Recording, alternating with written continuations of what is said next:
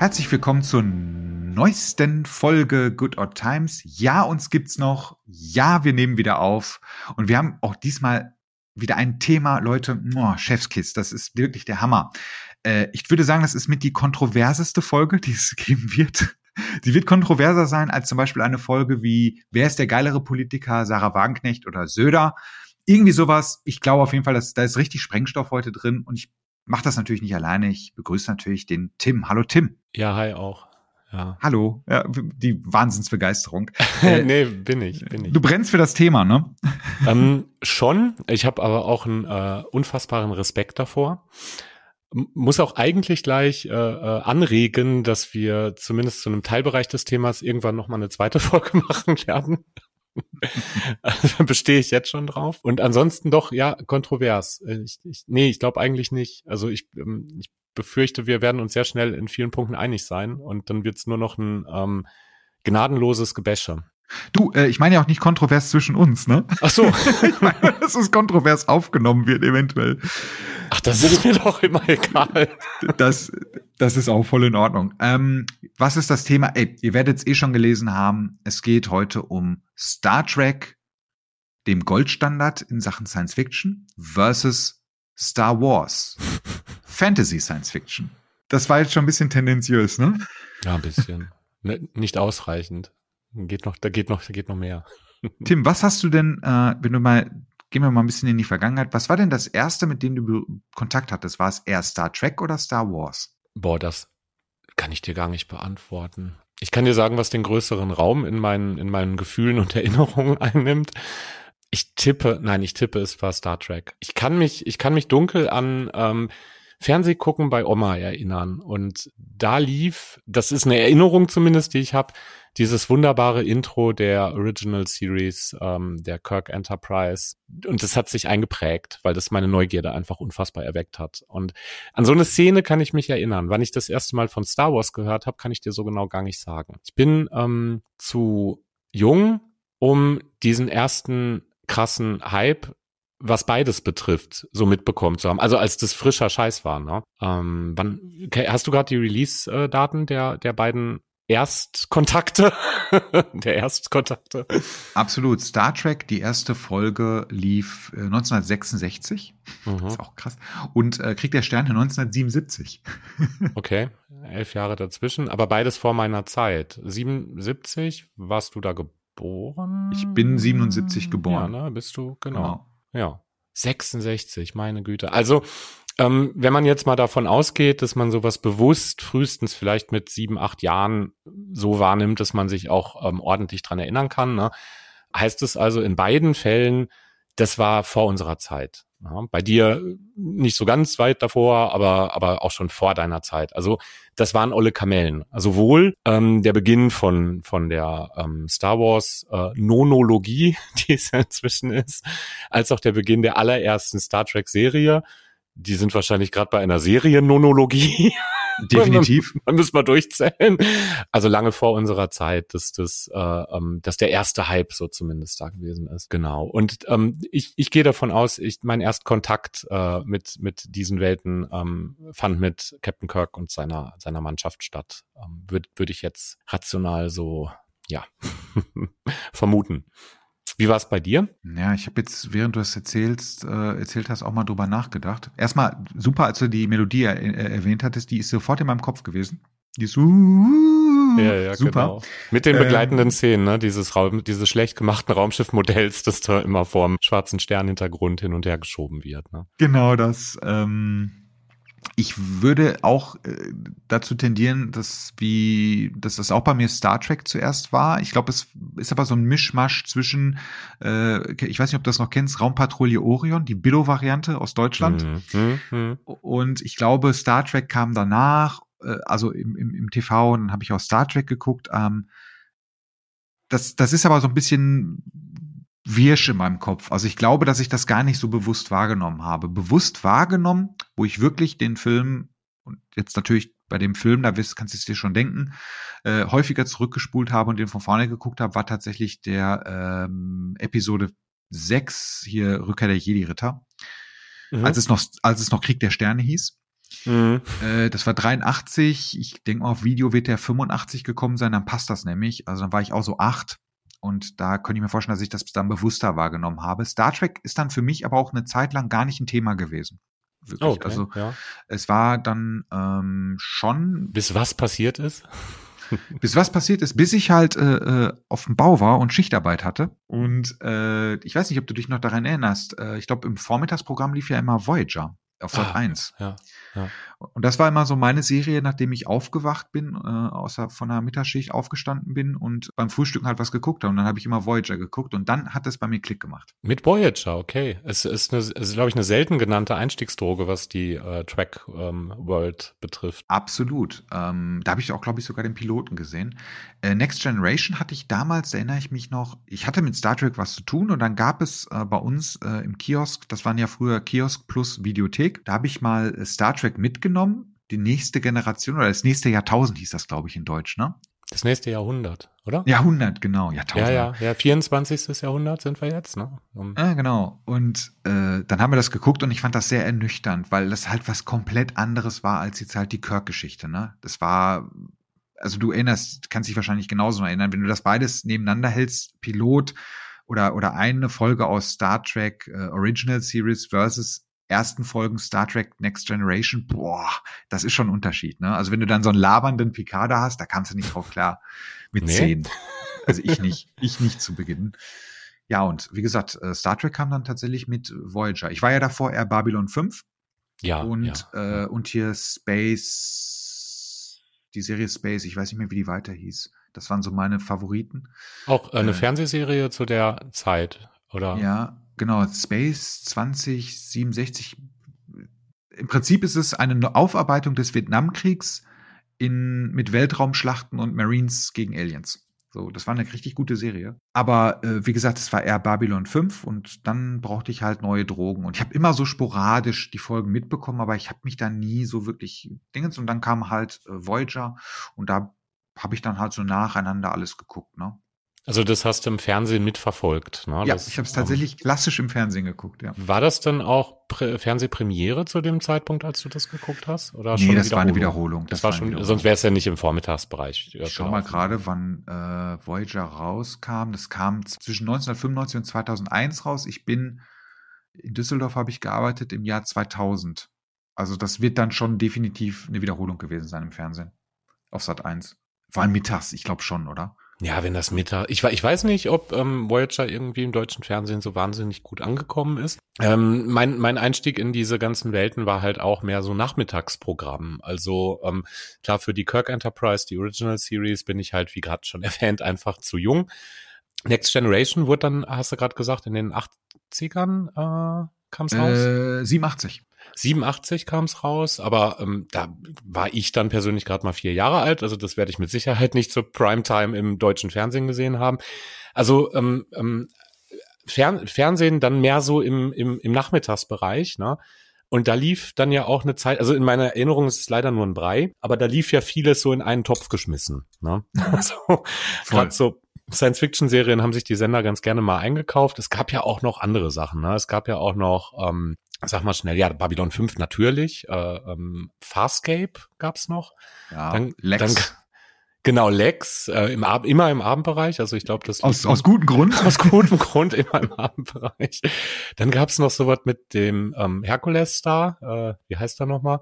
Kevin Sorbo, Sorbo? Ja, und die Serie hieß, glaube ich, Andromeda, nee, oder? Andromeda so, ist richtig, ja. Doch, ne? Richtig. Genau, Andromeda. Und das war so dieses, dieses Nachmittags, ich lasse mich durch meinen Fernseher betreuen, weil ich sonst nichts Besseres zu tun habe und keiner mit mir spielen will oder wie auch immer. Potpourri aus Science-Fiction-Gedöns, ne? Sowas gab es damals im Star Wars-Universum ja gar nicht. Da gab es nur die Filme. Oder vertue ich mich da? Nee, du vertust dich nicht. Es gab noch zwei Spin-offs, diese Evox-Filme, aber auch Filme, nicht, ja. Die ja. sind nicht Kanon. Ähm, ich glaube aber auch sogar, dass Star Wars sehr lange gar nicht im Fernsehen lief. Ja, rechte technisch wahrscheinlich, ne? Weil man noch aus dem Kinokartenverkauf so das letzte bisschen hinauspressen wollte. Richtig, richtig. Und ich meine erst mit den mit den äh, Neuauflagen der alten Trilogie, also der mittleren Trilogie, kam es erst im Fernsehen auf Pro7. Da wurde auch richtig dick Werbung für gemacht. Also so meine ich mich zu erinnern, dass Star Wars im Fernsehen gar nicht stattgefunden hat. Und deswegen war das für mich auch, das war, das war geil, muss ich sagen. Ne? Also Return of the Jedi, dabei ist das eigentlich nicht der beste, hat mich halt abgeholt. Das ist auch egal, dass ich rückwärts geguckt habe. Ich habe erst Rückkehr der Jedi-Ritter geguckt, dann Imperium schlägt zurück, was mich halt traumatisiert hat, der Film, weil das so düster ist. Ne? Und dann halt äh, äh, Star Wars äh, A New Hope äh, dann als letztes. Und das hat irgendwie gar keinen Sinn ergeben. Ja. aber, aber dadurch, dass es halt im Fernsehen nicht stattgefunden hat, war Star Wars halt so, so ein Mythos, so ein Event, der halt so stattgefunden hat. Und du erinnerst dich ja bestimmt auch, egal welche Zeitschrift du dir geholt hast, auch in den Yps-Heften und so, es war immer irgendwie Star Wars Werbung drinne Oder in dem Fall Krieg ja. der Sterne Werbung für die ja. Figuren oder sonstiges.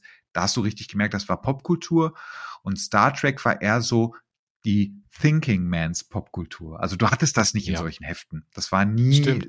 so merchandise-mäßig unterwegs, glaube ich. Ich habe übrigens gerade mal geschaut, kleine Info für dich. Äh, Star Trek hat mittlerweile zwölf Serien. Zwölf sind es, meine Güte. Darf ich versuchen, die aufzuzählen? Bitte. Chronologisch. Äh, ja, ich äh, mache ich, mache ich, mache ich. Es fing an mit äh, The Original, Original Series. Dann kam ähm, die Animated Series, ähm, die ich nie gesehen habe, muss ich sagen. Also das ist wirklich das Einzige im, im Star Trek Kanon, das mir komplett fehlt. So, weiter ging es nach etwas längerer Pause, meine ich, etwas längerer Produktionspause. Also Original Series wurden auch vorzeitig abgesetzt, oder? Oder wurden die zu Nee, die wurden nicht zu Ende geführt, ne? Die äh, Original Series, die wurden, glaube ich, schon nach der ersten Staffel abgesetzt und das war halt auch kein Quotenerfolg. Und irgendwann haben sich dann halt, hat sich da halt so ein so ein, ja, nach heutigen Maßstäben würde man sagen, eine Petition ergeben. ja. Und dann wurde es wieder ins Programm genommen. Und es sind insgesamt drei Staffeln. Genau. Es gab ja noch vor dem ganzen äh, Serienkrams noch einen äh, Piloten, ähm, der dem Ganzen vorausgegangen ist. Damals noch mit Captain Pike. Ja. Da Captain war die, ähm, der Käfig hieß, glaube ich, der, äh, der, der Pilot. Den kenne ich auch nicht. Der wurde aber auch ähm, lange Zeit nicht im deutschen Fernsehen gezeigt. Der kam sehr verspätet erst bei uns an. So, warte mal, ich will in der Chronologie bleiben. Äh, nach äh, Animated Series kam Next Generation raus. Ähm, und dann schwächel ich ein bisschen, weil Deep Space Nine und Voyager waren relativ, ähm, ich glaube, die wurden auch überlappend produziert. Die kamen zur selben Zeit. Ich tippe Deep Space Nine vor Voyager. Sehr gut. Stimmt, ne? Ja. Wunderbar. Oh Gott, jetzt sind wir bei Voyager. Dann kam die äh, Archer Enterprise auch vorzeitig abgesetzt, also die Enterprise, äh, Kürzel ENT. Ja, schade eigentlich, dass sie abgesetzt wurde. Ja, fand ich auch. Ähm, ich, ich mochte die auch. Ich, doch, ich mochte die. Äh, warte mal, ähm, ich bin bei sieben. Nee, warte mal. Uh, Original Series, Animated Series, Next Generation, Deep Space Nine, Voyager, äh, Enterprise? Ist die, nee, ist die sechste, hast recht. Ähm, so, die siebte. Da war es dann lange still um Star Trek-Universum und dann ging es mit Discovery weiter. Richtig? Yep. Richtig. Picard ähm, fast zeitgleich, glaube ich, mit Lower Decks. Also Picard kam nach Discovery, dann haben sie gleich Lower Decks mit released. Und im Anschlag haben sie gerade noch, oder läuft gerade an, Strange New World und The Prodigy. Und letzteres soll tatsächlich eine Kinderserie sein, oder? Eine animierte Kinderserie. Damit komme ich auf elf. Ach, ah, haha, haha, warte. Short Tracks. Short Tracks habe ich vergessen. Aber wo ist die einzuordnen? Die ist zwischen Discovery und PK einzuordnen. Genau, da, ne? Und damit wären wir bei 12 und ich habe die volle Punktzahl, richtig? Du hast die volle Punktzahl. Und jetzt sag mir noch mal bitte, welche der Serien hat die meisten Folgen? Ähm, Next Generation würde ich tippen. Sehr gut. Ja, ja doch, doch. Also Acht Staffeln? zwei Folgen mehr als Deep Space Nine und äh, äh, sechs Folgen mehr als Voyager und der Rest äh, säuft dann halt ein bisschen ab. Ne? Haben die alle acht Staffeln oder sind sieben, acht? Äh, sieben. Sieben ist die, sieben ist die magische Grenze und die Last, die Final Frontier ist das. Genau, ab dann wissen sie nicht mehr weiter. da beginnt der Raum, den noch nie zuvor ein Mensch betreten hat. Genau. Was, was aber, ich glaube, was wir mal, um da nochmal so, so einen kleinen Bogen zu Star Wars zuzubringen, ähm, was da jetzt schon auffällt, ich habe jetzt die Wiki-Seite auf und gucke gerade so die Jahre der Handlung. Man sieht erstmal, wenn man jetzt die Original Star Wars-Filme sich anschaut, ist der Zeitraum nicht, wo sie herauskamen, sondern in dem sie spielen, verschwindend klein, wohingegen Star Trek vom Jahr 2265 bis ins Jahr 3188 reicht. Ja, wobei, ja Gott, doch, doch, 3100, dann auch in der Discovery, oder? Sind wir da am äußersten Rand? Ähm, und dann hatten wir ja vorher schon mal so ein paar ähm, äh, ferne Zukunft-Geschichten über diese ganzen Zeitschiff-Folgen. Äh, das war ja einmal ein Faden, den die Archer Enterprise aufgenommen hat und die ähm, Voyager hat, glaube ich, auch mal so einen Zukunftsausflug erlebt. Doch sicher, klar, aber in kleinerem Maßstab und ja, Riesenhandlungsspielraum. Und Star Wars sind wie viel? 150 Jahre? Kommt das hin? Oder? Ja, ist, also wenn man jetzt äh, die Bücher, die Disney ja aus dem Kanon gelöscht hat, äh, genommen hätte, sind das, sind das ein paar tausend Jahre, die da drin stecken, aber jetzt sind es halt verschwindend gering, ne? Also es sind vielleicht ein paar hundert Jahre. Ich weiß es jetzt auch nicht genau. Das ist schon, ich finde, oder machen wir es mal anders um an die Jetztzeit zu gehen, wo ist denn für dich äh, der, der Unterschied zwischen Star Wars und Star Trek zu finden? Ich glaube, also es gibt, ich glaube, das kann man aus ganz vielen verschiedenen Perspektiven sehen. Ähm, das erste, was mir dazu in den Sinn kommt, Star Trek ist halt echte Science Fiction. Einfach, ähm, sie, sie erfüllen äh, diese, diese Definition, indem sie sich tatsächlich mit Wissenschaft, wenn auch teilweise mehr schlecht als recht, in einigen Punkten allerdings auch ähm, unfassbar äh, vorausschauend, nahezu prophetisch, ne, äh, wissenschaftlichen Themen annehmen. Also sind solche Sachen wie die Idee des Warp-Antriebs beispielsweise oder ähm, die Erfindung von so netten kleinen Gimmicks, die heute in jedem Haushalt zu finden sind, wie dem Tablet, ne? Das halt anerkanntermaßen eine Idee von, ich glaube, Voyager ist, äh, ähm, so, so, ein, so ein Teil mit einem Bildschirm in klein, in rumtragbar, mit kann ich drauf rumdrücken und so weiter und so fort, ist einfach der Prototyp des Tablets. Damit erfüllen sie diesen Anspruch, eine Science-Sendung zu sein. Ja? Also es gibt auch krassere Hardcore-Science-Fiction, da braucht man nicht drüber sprechen sowohl im, äh, in der Literatur, mit Sicherheit auch in, im Bereich von Serien, die einfach da noch ein viel realistischeres Bild zeichnen. Aber Star Trek darf diesen Haken hinter sich machen.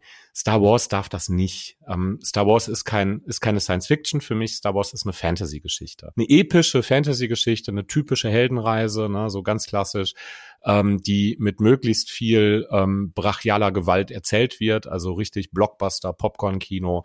Ähm, und ich glaube, mehr wollen die auch nicht sein. Also die wollen Leute ins äh, in diesen in diesen Prozess, durch den die Protagonisten gehen, na, ähm, Luke Skywalker beispielsweise, Anakin Skywalker dann in dem zweiten und ah, wie heißt es in, im, in, in der dritten Trilogie, wie heißt sie denn? Sag doch mal, weibliche handelnde Protagonistin. Ah, ver ich wollte schon verfickt sagen. Ähm, ja, sag ruhig. Äh, Ray, Ray. Ray, genau, danke schön. Ne? Ähm, das ist die, ähm, das ist die Geschichte, wird dreimal erzählt. Es ist immer die gleiche Geschichte. Ne? Es ist ja, immer die schon. Geschichte, ja, wie stimmt. jemand zum Helden wird und seine Aufgaben annimmt, um das Königreich in, in, im weitesten Sinne zu retten. Ne? Äh, und das ist für mich Fantasy, epische Fantasy. Ne? Und ähm, das Ganze einfach vor einer Kulisse, die äh, ja in ähm, weit entfernter in einer weit entfernten Galaxis vor langer Zeit stattgefunden hat. Ne?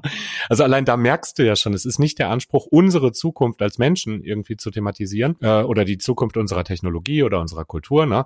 sondern es ist einfach eine Erzählung, woanders lang ist's her, ne? ein Märchen. Und das ist für mich so der erste ganz greifbare Unterschied zwischen diesen beiden Formaten.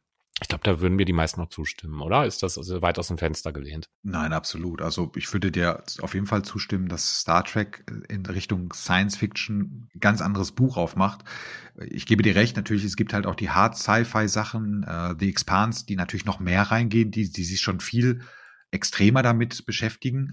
Aber ich finde, Star Trek geht da schon einen sehr guten Weg, weil die halt sie sich auch so den leichten Fantasy-Touch genommen haben, indem sie sagen, ey, pass mal auf, das sind paar tausend, äh, ein paar hundert Jahre in der Zukunft. So, da kann das ja möglich sein. Ne? Ähm, und das finde ich okay. Und bei Star Wars gebe ich dir recht. Ich finde es aber, ich würde sogar noch toppen, was du jetzt sagtest. Es ist nicht nur die gleiche Heldenreise, es ist sogar immer die gleiche Story.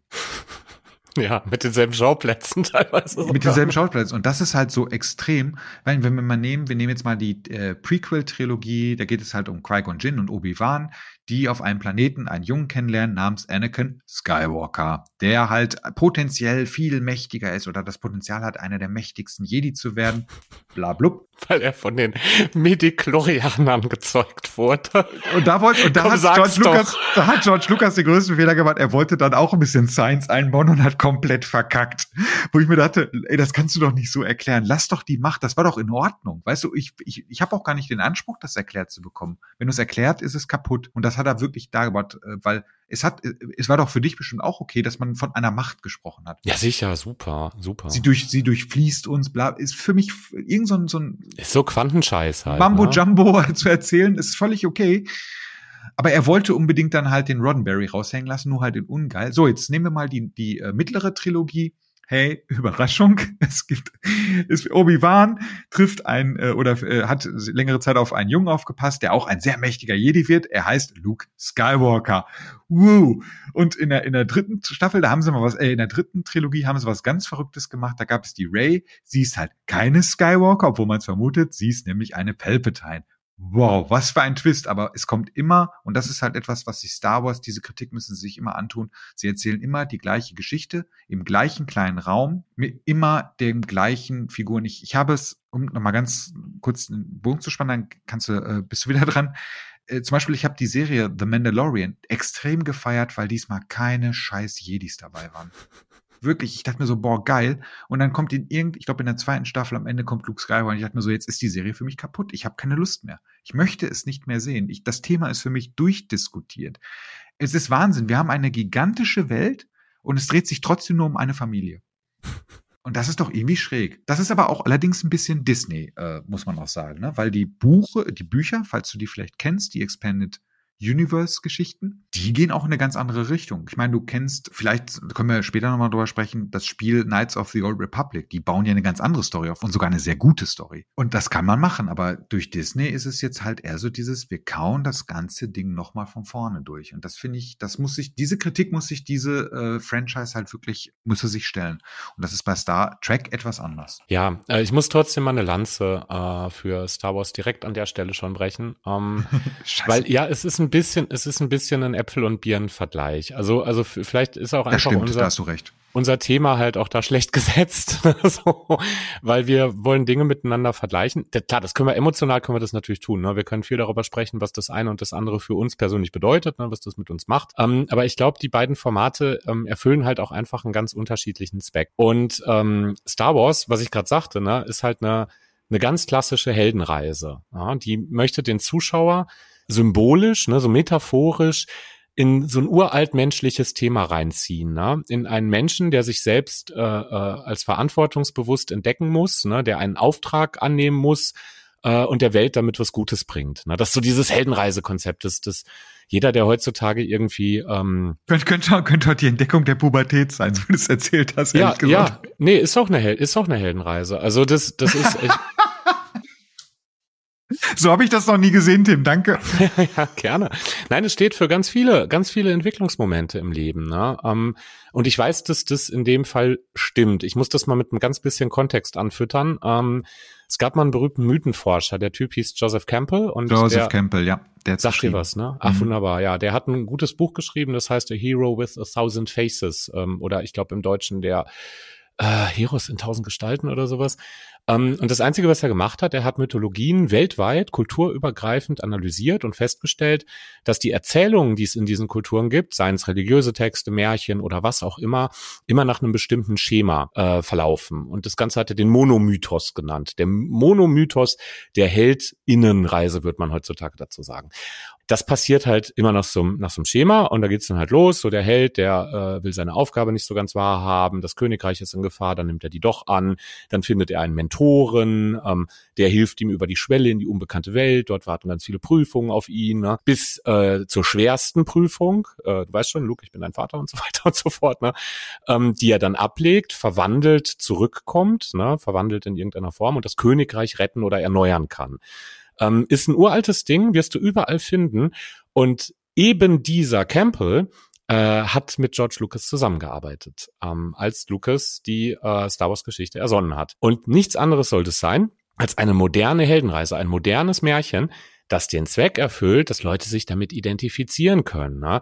wenn sie selbst vor Schwellen stehen. Das muss nicht immer sein, die Galaxis zu retten. Das kann auch sowas sein wie, ja, was weiß ich, die scheiß Steuererklärung endlich anzugehen oder mal mit der Pubertät loszulegen oder den Job zu wechseln oder was auch immer. Ne? Ähm, und ich glaube, ähm, da füllt äh, Star Wars genauso wie Herr der Ringe auch eine total krasse Heldenreise. Die beiden Sachen viel besser miteinander vergleichbar als Star Wars und Star Trek. Äh, einfach so eine Funktion, ähm, einfach angepasst auf die moderne Welt ein Märchen zu erzählen, mit dem sich der Zuschauer identifizieren kann, ne? dass ihm so eine Lehre mitgibt. Ne? So sagt so, ja, stell dich der Veränderung, ne? sieh zu. Und ähm, wenn man es mal aus der Perspektive sieht, kann man immer noch mehr als genug an Star Wars dissen, ähm, erfüllt es aber seinen Zweck ganz gut. Und es hat ja wirklich aber Millionen von Leute abgeholt. Ne? Also der, der Erfolg, der kommerzielle, ist ja, spricht ja auch eine Sprache. Jetzt habe ich dir voll reingeschissen, ne? Nein, nein, nein, ob, obgleich, aber trotz alledem äh, ein gewisses Maß an Innovation ja nicht verkehrt ist. Ich meine, wenn halt immer das Gleiche auf, aufs Neue erzählt wird, ist es ja jetzt ehrlich gesagt ein bisschen schwierig, weil ich finde Star Wars, und da, da sind wahrscheinlich auch die Fans dran selber schuld, wird halt größer gemacht, als es eigentlich ist, weil du hast es schon ganz gut gesagt, es ist eine klassische Heldenreise, es ist eigentlich eine etwas intimere Geschichte, es geht um eine Person, ne? Ähm, und es wird ja größer gemacht, als es ist und daran scheitert es komplett, weil es halt diese Größe gar nicht bedienen kann. Also du hast halt immer die die äh, äh gleichen, wie du schon gerade eben richtig gesagt hast, die gleichen Planeten und wenn die wenn neue Planeten reinkommen, dann kommen die dir auch total fremd vor, weil sie einfach nicht reinpassen, weil es dir noch nie erklärt wurde, so wirklich. Es wird dir immer nur gesagt, es gibt eine Galaxis, wow, aber du kriegst, du kriegst sie nicht wirklich mit, ne? Und geschenkt, dass das Star Wars äh, in, ich nehme jetzt mal äh, andere Sichtweise ein, auf einem Design-Level wirklich zeitlos ist. Ne? Also ich sag mal so ein Sternzerstörer, also was da gebaut wurde, was damals an Effekten und Tricks halt äh, kreiert wurde, ist halt wirklich wahnsinnig zeitlos. Ja, heutzutage sehen sie nicht mehr so gut aus. Ich finde aber trotzdem die Designs, also das muss man wirklich sagen, ikonischer geht's nicht mehr. Darth Vader ist halt auch ein Design, äh, vor allem ich glaube, inspiriert durch Wehrmacht und Samurais. Nein, auch, auch das Design ne, dieser ganzen Schaltzentralen im Imperium, der, der ganze Todesstern, dieses ganze Hin und Her da und der Zellenblock und alles, ne, das hat schon, das ist schon ikonisch. Das ist ein geiles Wort dafür, ne. Ähm, das, das, das hat eine, das hat einen Style erfunden, ähm, den, der, der maximal viel kopiert worden ist, ne? Aber der, ähm, der in seiner, in seiner Gesamtwirkung, weißt du, die haben einfach den, die kompletten neuen Filme ähm, ähm, durchgängig, ne? Ja, nee, sagen wir mal die alten Filme, einfach Style erfunden mit dem, was die gemacht haben. Ne? Ja, und da auf jeden Fall eine, da können wir maximale Anerkennung hinfließen lassen. Und wenn wenn wir jetzt so ein, ähm, ähm, wie, wie heißen diese, Quartett spielen würden, ja, und ich hätte jetzt gerade die Star Trek-Karte und du sagst Design, dann ja, sieht es sieht schon, doch, sieht schlecht aus, doch, glaube ich nee, schon. Nee, also ich sag mal, ich, also ich finde ehrlich gesagt die Star Trek-Raumschiffe schöner diese komischen Dinger mit ihren merkwürdigen Warp-Gondeln kannst du doch nicht mit X-Wings und TIE Fightern und Todessternen und Sternzerstörern vergleichen. Doch, das sind, das sind halt wunderschöne Cruiser. Äh, und wenn ich jetzt gerade mal so das, ähm, in der neuen Picard-Staffel gibt es die, wie heißt das erste Schiff, wo Picard gedient hat? Was ähm, im Arsch gegangen ist. Stargazer. Achso, Stargazer. Nee, die, ja, ja. Die neue, die neue Stargazer in der Picard-Serie mit den vier Warp-Gondeln. Alter Vater, das ist mal ein fettes Gerät. Also das fand ich schon ganz schick. Also ich kann mich da tatsächlich sehr mit anfreunden. Aber ich gebe dir recht, ein Sternzerstörer. Was interessant ist, und das hat ja Star War, äh, Star Trek auch irgendwann gemacht, bei, bei den Sternzerstörern siehst du halt, da ist Aerodynamik scheißegal. Und das ist ja auch sinnvoll, ne? ähm, oder, oder beim TIE Fighter, Aerodynamik, who cares? Das ist tatsächlich äh, nicht verkehrt. Übrigens, ich habe gerade mal so drüber nachgedacht, als du diese Brücke zu Herr der Ringe geschlagen hast. Du kannst wirklich Herr der Ringe eins, wenn du jetzt Herr der Ringe Schablone hast und du legst über Star Wars, passt das auch, ne? Also der Todesstern, das Auge Saurons, Sauron, äh, Darth Vader, außer dass Sauron nicht der Vater von Aragorn war. Du hast aber einen Aragorn, der auch am Anfang hadert, ne, den, den, den, den Ding zu nehmen. Also diese Joseph Campbell Ähnlichkeit. Ja, und Frodo, ne, sein, sein Mentor ist halt Han Solo, ne? Frodo, ne? so, na, du nein, hast es. Ne? Nein, den Han Solo Charakter, den gibt's natürlich auch in Boromir zum Beispiel, ähm, ähm, unter anderem, ne. Äh, der schurkische der, der nicht Held, der, der, nicht perfekte Charakter so, ne? Der aber letztendlich durch durch seine höhere Moral oder durch durch sein durch eine moralische Eingebung doch noch, ne? Und klar, das kannst du das kannst du total äh, ähm, über eine Kuhhaut ziehen, weil es eben diese klassische Heldenreise ist. Das ist eine Blaupause, ne? Also wenn du einen Epos schreiben möchtest, der sich gut verkauft, dann schreib die Heldenreise. Dann schreib eine Heldenreise neu, ne? Dann dann ähm, genau, ne? Und ähm, ich denke, das ist den ähm, ähm, das ist auch Tolkien irgendwie bewusst. Das war auch ein, äh, Tolkien war auch mythologisch weit äh, bewandert, ne? Der hat sich auch inspiriert. Also mehr als die meisten anderen. Der hat sich auf, äh, extrem in Mythologien bedient. Ne? Manche ähm, ähm, Namen entspringen eins zu eins germanischen oder anderen nordischen Mythologien. Ne? Also aus der Perspektive macht Star Wars mehr Sinn. Es ist eine mythologische Geschichte. Ne? Das, das ist so der Punkt. Okay, aber wo wir jetzt gerade die Charaktere haben, jetzt vergleichen wir doch mal Hm. Äh, jetzt die Star Trek Charaktere mit den Star Wars Charakteren. Jetzt nehmen wir doch mal C3PO und Data. also bei dem Quartett ohne Scheiß. Also wenn du die, du hast Star Trek oder hab ich Star Trek? Ich weiß nicht. Ich hab, du hast Star Trek. Wenn du die Star Trek Karte Data legst und ich nehme C3PO, alle Karte kannst du sofort haben von mir. Da habe ich ja sowas von verloren. Ist auch egal in welcher Kategorie. Wenn ich Data habe, dann habe ich eh gewonnen. Das stimmt tatsächlich, weil das ist halt so. Ich meine, vielleicht einige Zuhörende werden vielleicht Star Trek gar nicht so gut kennen, aber Data Was? ist eigentlich auch da würde ich sagen künstlicher Charakter Goldstandard auch schon fast, ne? Also so ein, es wird sich sehr stark, also auch in späteren Serien außerhalb von Star Trek sehr stark an ihm orientiert. Und er ist auch ehrlich gesagt der tiefgründigste und stärkste Charakter, würde ich sagen, ne? Aufgrund seiner Schwächen, die er offensichtlich hat, weil er halt einfach kein Mensch ist. Mm, das, ja. Das ist seine größte Stärke und seine größte Schwäche zugleich. Genau. Und es gibt äh, gerade. Schöne Geschichte auch, ne? Das ist eine Pinocchio-Geschichte. Data will sein wie ein richtiger Junge. Ne? Also das ist seine, seine absolute, das ist sein Endziel, das ist sein Ideal. Ne? Das ist eine Pinocchio-Geschichte. Also wo wir gerade in Mythen sind, könnte man die auch ein bisschen in Star Trek finden. Aber ich will vielleicht noch mal ganz kurz auf diese, ähm, wo wir gerade bei Star Wars, wo ich gerade sagte, ne, dass das eher so eine mythologische Geschichte ist. Ne? dann kann man sich ja auch fragen, jenseits der Science ähm, ähm, in Star Trek, wofür steht Star Trek dem gegenüberliegend noch? Und ich finde, Star Trek ist eine Geschichte, die sehr viel mehr die Ratio bedient, sehr viel mehr den Verstand, weil die Serie sich äh, ähm, in, in allen äh, äh, ähm, äh, Veröffentlichungen, jede Serie, ne, mit ethischen, moralischen, sozialen, äh, auch technischen ähm, Problemstellungen auseinandersetzt. Ne? Das ist ähm, also wo vielleicht Star Wars so deine, deine inneren Archetypen und so bedienen möchte, ne, will Star Trek dich ins Grübeln bringen, ne, mit dem Anspruch, den die haben.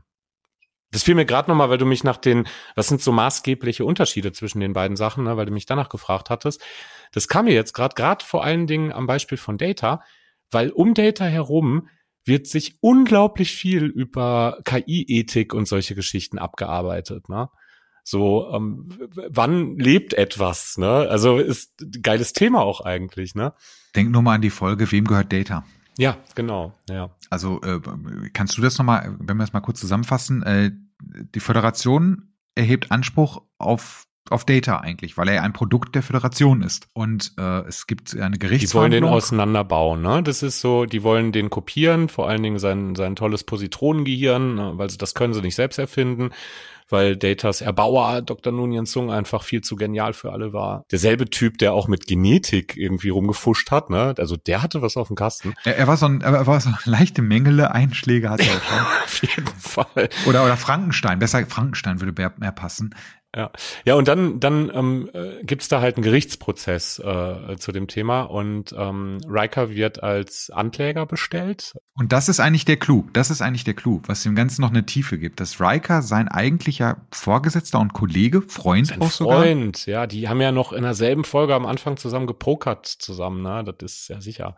Riker ein Plädoyer gegen Data halt muss. Und er hat da, es kommt dann halt zu dieser Szene, glaube ich, wo er ihn auch ausschaltet. Ja, ne? oh, da hast du Gänsehaut. Und dann sagt er noch diesen Pinocchio-Spruch, sagt er, glaube ich, dann sogar. Und das ist wirklich, äh, da kommst du wirklich mal ins Grübeln, ne, bei so einer Folge und machst dir wirklich Gedanken darüber. Ist, ist, wann ist eine, ist eine Maschine immer nur eine Maschine oder hat sie das Recht darauf halt auch für sich eine Seele zu beanspruchen? Haben, haben sich viel, haben sich viel dran abgearbeitet. Später in der Voyager natürlich nochmal mit dem Hologramm. Äh, dem medizinisch-holographischen Notfallprogramm. Ähm, dann gab es Folgen, äh, die, da käme ich auch noch dunkel, es müsste auch die Voyager gewesen sein. Da haben sie eine intelligente Bombe eingesammelt, die vergessen hat, dass sie eine Massenvernichtungswaffe ist. Und ist auch herrlich einfach, einfach herrlich. Ne? Und da musst du dir aber dann auch die Frage stellen, ähm, weil das ist nix, ähm, diese, diese Prozessfolge, wem gehört Data, ne? Eigentlich aus so Geschichtenerzählperspektive stinklangweilig wenn man so drüber nachdenkt. Also ich fand sie toll, ne? Aber so für den Durchschnittszuschauer, da wird einem schon ganz schön was vorgesetzt. Also der Macher der Serie muss sich den Raum genommen haben zu sagen, nein, wir diskutieren jetzt ein philosophisches Thema, ne? Maschinenethik und muten das unseren Zuschauern zu. Wir, wir machen nicht irgendwie noch einen tollen Planeten, wo irgendwie lustige Pflanzen alle aufessen oder unter Drogen setzen oder so eine so eine Spaßfolge. Ne, machen wir nicht. Nein, ähm, wir machen eine Folge, die sich mit der Frage auseinandersetzt, ob eine Maschine lebt oder nicht. Und äh, das finde ich mutig. Das finde ich unglaublich mutig. Ähm, denn so, so populär machst du dich damit nicht, ne? Solche, solche Fragestellungen ähm, ähm, ähm zu, äh, in den Raum zu schmeißen. Ganz bestimmt. Also ich kann dir jetzt schon sagen, viele Menschen, die es halt gesehen haben, gerade die Folge werden wahrscheinlich sagen, da ist ja nichts passiert. Oder, oder was ist jetzt, was ist, was hat das jetzt gebracht, diese Folge? Und du denkst dir so, Alter, das hat richtig viel gebracht. Da haben die gerade echt ein philosophisches Ding, ein Dilemma haben die gerade aufgemacht. so. Und, und also ein Dilemma für einen Riker und ein Problem oder, oder ein, ein Gedankenansatz, äh, äh, was das Thema, wie du schon sagtest, Maschinenethik angeht. Das ist ein richtiges dickes Brett, was die gebohrt haben. Und das in einer 45 Minuten Folge. Ja. Hut ab. Aber ich gebe dir recht. Ronberry hat, hat schon einen gewissen, mit einer gewissen Anspruchshaltung ist er auch an seine Zuschauer ja, gegangen. Ja, und, und das zeichnet Star Trek halt nochmal ganz besonders aus. Was, ne? was, was jetzt übrigens, äh, sorry, was jetzt übrigens nicht bedeutet, dass halt Star Wars nur für Dumme ist. Ne? Also wie du schon gerade eben gesagt hast, das ist, das, da ist eine an, ein anderer Vibe drin. Und Star Trek ist halt eine Anspruchshaltung, die ein Roddenberry hat, eine also es wäre so, wenn dir ein Wissenschaftler, wenn dir Harald Lesch eine, eine Geschichte schreiben würde, hätte der auch diesen ähnlichen Anspruch, dass du schon ein bisschen mitgehst. Und nicht erst nachdem Roddenberry sich nach erfolgreichen Serien ähm, positioniert hatte und es die ersten Trekkies ja schon gab, die also echte eingefleischte Damals noch Tracker, Fans. denk dran, damals hieß es Tracker, da waren die Trekkies noch sehr beleidigt. Ja, das war der Diss dann. Ja. Ähm, nee, das hat er ja äh, so rausgehauen, ne? Das ist da, das hat er direkt vorgelegt. Erste, erste Folge, ähm, Original Series, ähm, sitzt da der, ähm, der Captain, Captain Kirk, ne? Wer sitzt auf der Brücke? Ein Japaner, ein Russe, eine schwarze Frau an der Com in den 60ern, ne? Das ist, das mal, ne? Ähm, das war, das war vollkommen weit aus dem Fenster gelehnt. Ne? Das, das, äh, das war extrem mutig, das war unglaublich avantgardistisch.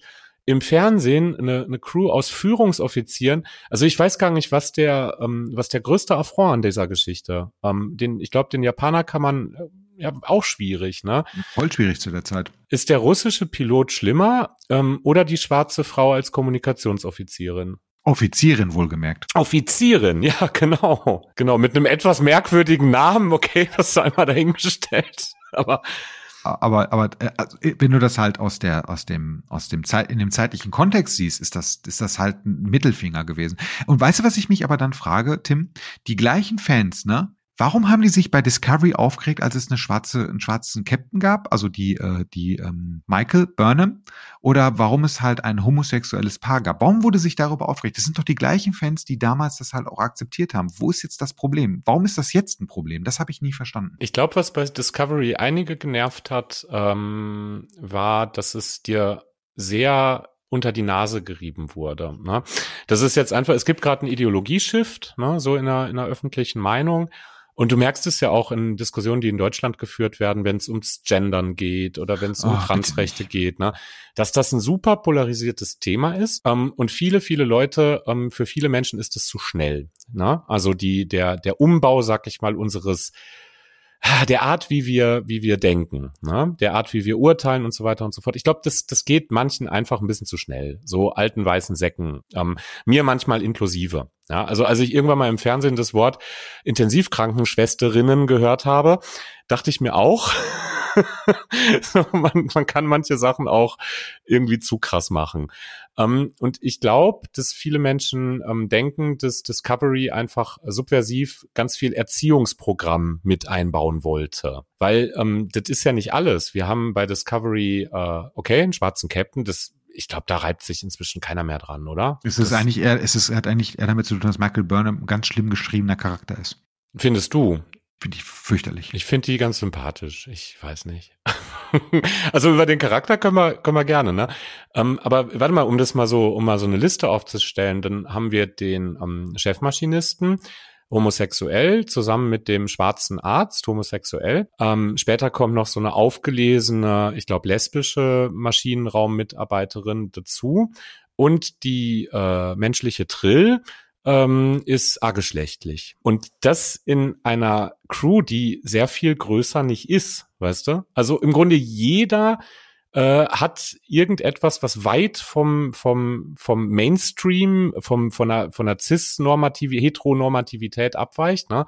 Und ich glaube, das hat manche Leute einfach ein bisschen zu sehr überrumpelt. Ich denke nicht, dass die sich, ähm, dass die sich äh, ähm, im Speziellen darüber aufgeregt haben, dass jetzt der Chefingenieur unbedingt schwul sein muss oder sowas. Ne? Ich glaube, die Masse hat manche Leute so ein bisschen. Also so habe ich die Kritik wahrgenommen. Ne? Aber bei Strange New Worlds ist es auch so, ne? Und das wurde halt am Anfang beim ersten Trailer als Vogue-Track abgetan und jetzt ja. das Ergebnis ist, die Leute feiern es. Also das könnte damit zu tun haben, dass halt einfach die Figur noch scheiße geschrieben. Also ich finde tatsächlich, Discovery ist so eine Parade der Unsympathen. Ähm, es gibt ein paar, äh, die cool sind. Also der schwarze Arzt ist super cool. Der, ja, den heißt, der, na, heißt der Naru, der, der auf dem äh, Saru. Bin ich jetzt, Saru. Der Keltianer, ja. Hm? Der ist super. Vor allem, als er halt seine dunkle Seite halt zeigt. Das war super, hm. die Folge. Ich liebe ähm, ja, ich liebe ja Giorgio. Ich, oh, das ist ja. Giorgio ist eh, Giorgio ist eh, mit, mit Michelle Yeoh kannst du eh nichts falsch machen. Das ist krass, ähm, ne? Ja. Die ist super. Äh, also das hat schon, aber viele Charaktere sind halt einfach wahnsinnig beschissen geschrieben und mhm. was auch da ist, und das war halt etwas, was, da hat sich Star Trek ein bisschen Star Wars angenähert, ne, mit einer zusammenhängenden Geschichte ohne Planet der Woche.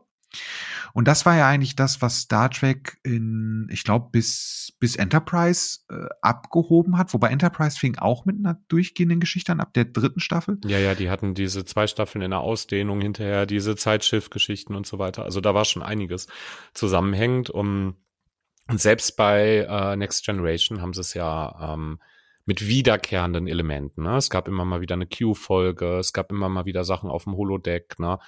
Ähm, und Voyager ist natürlich eine Geschichte, die, die, die macht einen schönen Hybrid. Ne? Es gibt eine große Mission, wo der Zuschauer auch versteht, ach, das haben die vor, ne? die wollen zurück.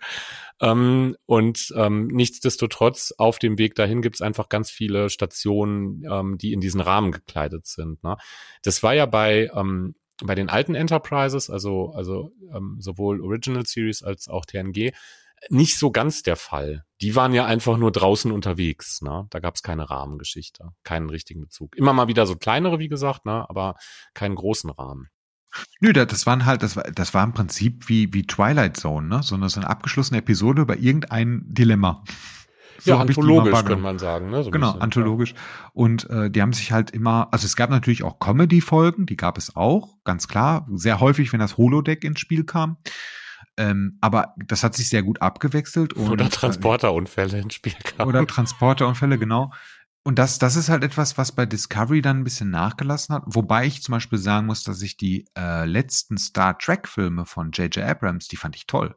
Die haben mich richtig viel Spaß gemacht. Ja. Ähm, weil sie, sie gingen in eine Richtung Star Wars, aber sie hatten diese wunderschönen, diese, die haben diese Chemie der alten Charaktere so gut adaptiert ja, mit den ja. Schauspielern, und die haben alle so perfekt gepasst. Ich liebe den Pille-Darsteller. Den ja, die wollte ich gerade sagen, ja. Der ist so grandios. Der hat vor allem die ganzen Mannerismen von dem alten Pille so übernommen. Ne? Total so, und, und viel zynische. plastischer erklärt. Ne? Also er, er strahlt das viel mehr aus. Ne? Er ist viel, er ist viel plastischer, finde ich, als der alte Pille. Und äh, ich meine, die Filme, ja, die sind halt flacher, äh, die Kelvin-Zeitlinie. Ähm, trotz alledem, finde ich, haben die auch ihre Daseinsberechtigung. Und da finde ich es halt da hast du nämlich genau das, was das Star Wars Publikum halt lieber schaut, halt diese, wie du schon sagtest, diese epischen Geschichten hast du in Star Trek in den Filmen schon, wohingegen zum Beispiel die Filme davor halt auch wieder Thinking Mans Actionfilme waren. Aber diese Annäherung fand ich halt auch ganz gut.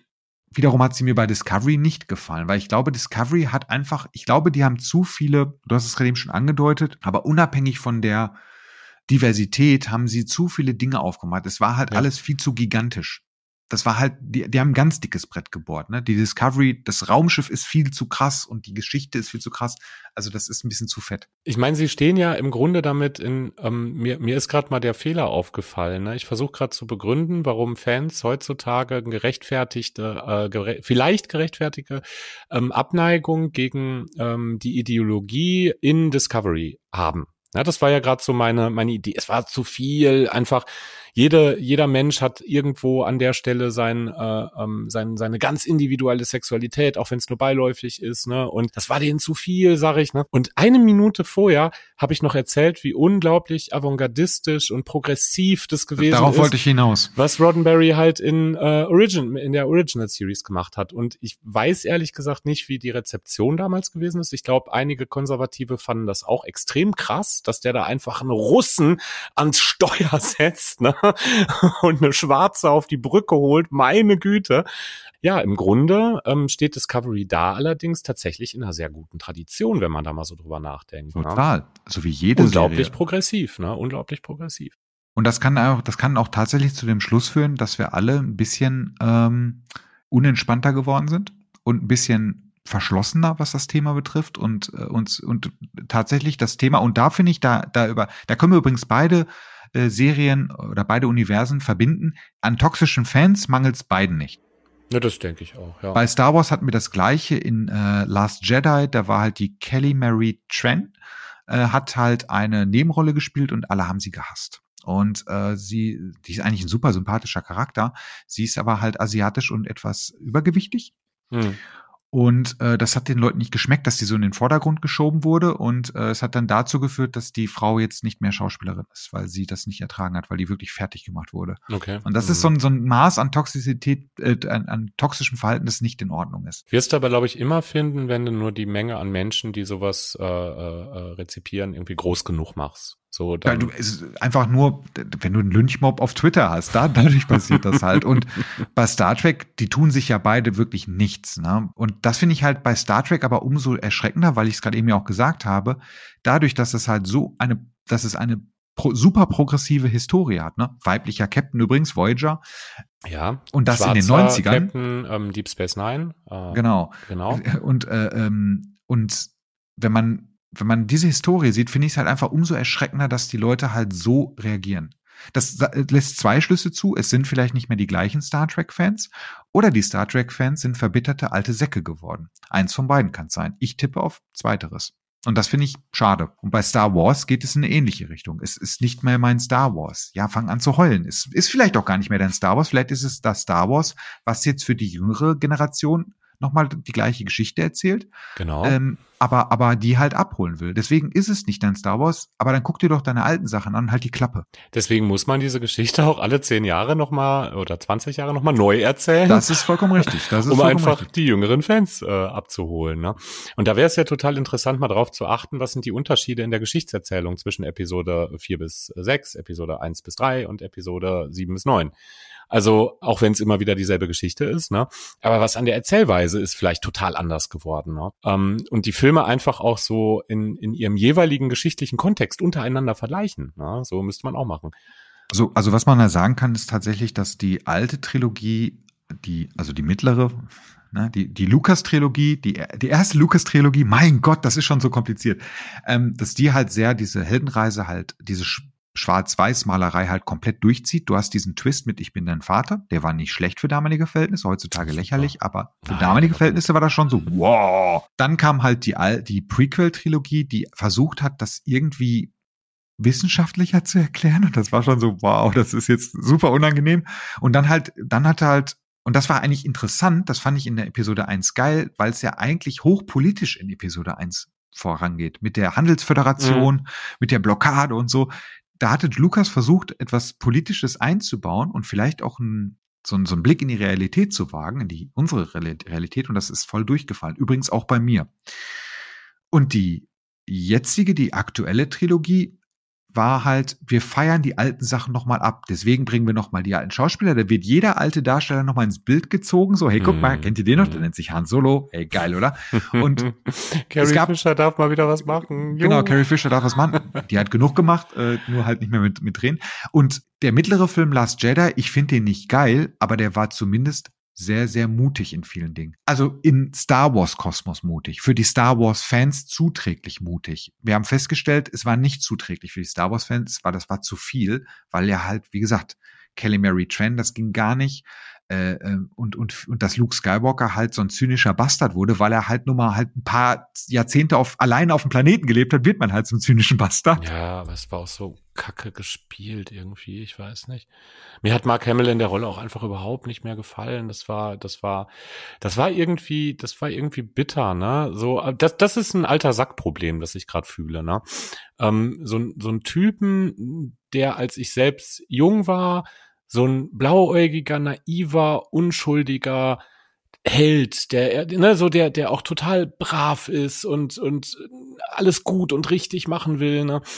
Und ähm, so wie Mark Hamill ihn dann in der, äh, in den letzten Filmen gespielt hat, Ach, macht das Leben, macht das Alter sowas aus einem? Das ist so die Frage, die man sich stellen muss. Ich ne? glaube, ich glaube äh, nicht, dass das Alter macht es nicht aus einem. Also äh, kommt darauf an, ob man sich darauf einlässt, ob man gerne so werden will, wie zum Beispiel Star Trek und Star Wars Fans. Die können gern, die werden halt verbittert. ähm, und für Allgemeiner jetzt hier mit voller Absicht. Ähm, aber was halt übernommen wurde, ist halt diese grim darks dieses grim dark Storytelling, was du heutzutage halt auch hast. Und vielen Dank an dieser Stelle an George R. R. Martin, dass er das so ein bisschen, äh, also äh, George R. R. Martin ist, glaube ich, da Game of Thrones dürfte ein Einflussfaktor gewesen sein, dass halt, dass so, so zynische Charaktere wurden. Ja, aber das macht, aber du hast ja eine psychologische Verantwortung deinen Fans von früher gegenüber. Du kannst Nein, hast du nicht. Das ist doch, ist doch für die neuen Fans. Hast du doch gerade eben selber gesagt. Ja, aber dann muss man, dann muss man einfach die Rolle austauschen. Dann soll man den blöden Skywalker da einfach rausschmeißen. Das tut doch weh, ne? Leute, die damals zu dem aufgesehen haben und mitgefiebert haben. Äh, jetzt, und das ist es gewesen. Dafür hat er das alles gemacht. Weißt du, das, das, das ist doch traurig. Da muss ich aber, da muss ich aber sagen, wenn jemand mit 40 oder 50 sagt, er war doch früher mein Idol, dann hast du andere Probleme. Ja, das checken die Leute. Das, das wirkt ja, das wirkt ja wie so ein Gift, so unbewusst. also du gehst aus dem Film raus und bist nur noch traurig und stellst dein Leben in Frage. Das, du gehst nach Hause, stellst dein Leben in Frage und wirst keine Powersticks mehr verkaufen. Ne? So gehst du aus dem Film raus ich, ich, ich, ich muss sagen, mir hat, mir hat äh, Ballast Jedi hat mir die Demontage von Luke Skywalker ganz gut gefallen, weil ich halt diese Skywalker-Scheiß nicht mehr sehen kann. Es gibt aktuell, aktuell, äh, dasselbe hast du bei Picard, ich weiß. Ähm, das aktuell ist jetzt eine neue Serie auf Disney äh, Plus rausgekommen, äh, keine Werbung. Die nennt sich Andor und die äh, greift den meiner Meinung nach besten Star Wars Film, Rogue One, halt auf als Serie. Und das erste, was du in der ersten Folge gezeigt bekommst, ist, dass der Hauptcharakter ein kaltblütiger Killer ist. Und das dachte ich mir so, Hallo, jetzt bin ich aber dabei. Das ist aber interessant. Und du hast keine Sturmtruppen, du hast keine fucking Jedi, du hast halt einen Typen, der sich durchschlagen will und halt irgendwie aus weil er halt vor, vor dem Gesetz flüchtet, irgendwie bei den Rebellen unterkommt und deswegen halt die Figur ist in Rogue One. Und das finde ich interessant. Und die Serie ist total, du hast kaum Raumschiffe, du hast einen Planeten, der eher nach Blade Runner aussieht als nach Star Wars. Und das gibt dem Ganzen, da dachte ich mir schon so, wow, mutig, ne? Das, es geht also doch. Ich, ich will das aber nicht. Ich, ich muss gerade, ähm, genau, das hast du bei, Entschuldige, wenn ich noch mal einen Schritt zurückgehe, ne? Und das hast du bei PK auch. Der, der alte Held wird, wird krass demontiert, wie ich finde, ne? Und bei Discovery hast du es auch. Da wird die Föderation hart demontiert. Ja, das fand ich auch scheiße. Ja, ach, ich muss Aber sagen, sie war doch mein Idol. Ja, ich, also ich muss echt sagen, ich bin mir nicht, immer noch nicht so ganz sicher, wo ich Discovery einordnen soll. Ähm, du schlägst mich gleich wahrscheinlich. Ähm, äh, ich bin fast geneigt zu sagen, ähm, es ist die beste oder eine der drei besten Star Trek Serien, die ich kenne. Discovery. Tim has rede, left the channel. Ich, ich rede wirklich von Discovery. Ich, also streichen wir ähm, Staffel 1. Einfach mal streichen. Ähm, war irgendwie, weiß ich nicht, was die sich da auch mit den Klingonen gedacht haben. Keine Ahnung, ne? Streichen wir. Streichen, streichen, ne? Sondern nehmen wir vor allen Dingen Staffel 3, wobei ich zwei auch schon recht geil fand. Ja, zwei hatte halt einen riesen Vorteil und das ist Captain Pike. So, ja, auch. Ja, auch der, der junge Spock war auch irgendwie, weiß ich nicht, der war auch cool. Und alles, die Story auch, ähm, hat mir alles gefallen und und die ähm, die dritte Staffel hat mich dann voll abgeholt. Mir hat das mir hat das gefallen. Ich habe ich habe Spaß daran gehabt. Einfach ist ist so, also es kommt darauf an, aus welcher Perspektive wir jetzt irgendwie ein Ranking reinbringen wollen. Ja, ne? sag mir sag mir noch mal bitte deine drei liebsten Serien ohne Begründung, einfach nur mal so runterratzeln äh, in Sachen Star Trek. In Sachen Star Trek, ja Discovery, wie gerade schon gesagt, ähm, Next Generation auf Absolut, jeden Fall. Eine dritte muss ich, auch Voyager, ja, dann ist es Voyager. Also Discovery vor Next Generation? Ach so, die, du wolltest auch eine Reihenfolge. Ja, die, die würden sich so ein bisschen betteln. Da kommt es jetzt noch drauf an. Das, das muss erstmal sacken, weißt du? Ich guck Next Generation ähm, aus nostalgischen Gründen für viel Good, wenn es mir kacke geht und es funktioniert immer. Das wirst du mit Discovery auch in 20 Jahren nicht machen können. Das wird nicht funktionieren. Also Next Generation hat für mich einfach so eine wohlig warme Decke der, der Science-Fiction-Nostalgie. Ne? So, ähm, deswegen hat die einen ganz besonderen Stellenwert. Deswegen sage ich ja, es kommt auf die Perspektive an. Wie, wie ist denn bei dir erstmal? Perspektivlos erstmal. Was wäre dein Ranking? Also ich würde tatsächlich Next Generation auf eins, einfach weil es halt, wie gesagt, es gibt, ich mache ja gerade einen Rewatch und da gab es so viele Folgen, wo ich mir tatsächlich so ein bisschen sehr nachdenklich danach da saß und darüber wirklich gegrübelt habe. Ich habe mit mit einer Bekannten tausche ich mich aus, die ist auch äh, Tracky und ähm, dann, wenn ich halt mal wieder eine Folge gesehen habe, erzähle ich dann halt einfach darüber und dann fang, verfallen wir mal sehr schnell in eine Diskussion da über ethische Geschichten und das ist super geil. Und das, das macht halt die Serie mit, mit einem, ne? Also, wie gesagt, die Data-Folge hat, hat damit begonnen und dann hat man, ich glaube, weiß nicht, wie viele Voice-Nachrichten wir ausgetauscht haben und darüber diskutiert haben. Fand ich spannend. Das ist halt das, was, weswegen ich diese Serie mag. Produktionsmäßig, schauspielerisch, brauchen wir nicht drüber reden. Das ist veraltet. Aber es ist trotzdem thematisch immer noch modern. Sorry, ich soll, du, du durftest nicht begründen, dann darf nee, ich auch nicht mach begründen. mal. mach mal ruhig. Platz, Platz zwei, ähm, ungesehen äh, Strange New Worlds.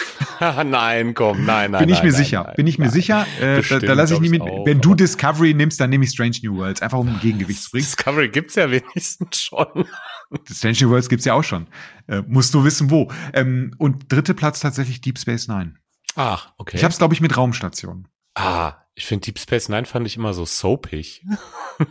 Da, aber die Dominion-Geschichte? Ja, das ist schon cool, aber ähm, bei Deep Space Nine habe ich den Nachteil, dass ich Deep Space Nine als eine der letzten Serien äh, gesehen habe. Also ich kannte das ganz lange nicht und ich ähm, kannte so ein, zwei Folgen und da fand ich es zu soapig, weil ich wahrscheinlich die falschen Folgen gesehen habe. Da ging es Ja, gerade, glaube ich, um Hast ja bei den ersten Sachen auch. Jazeera oder so, ne? so, so, so, so solche Folgen halt, ne?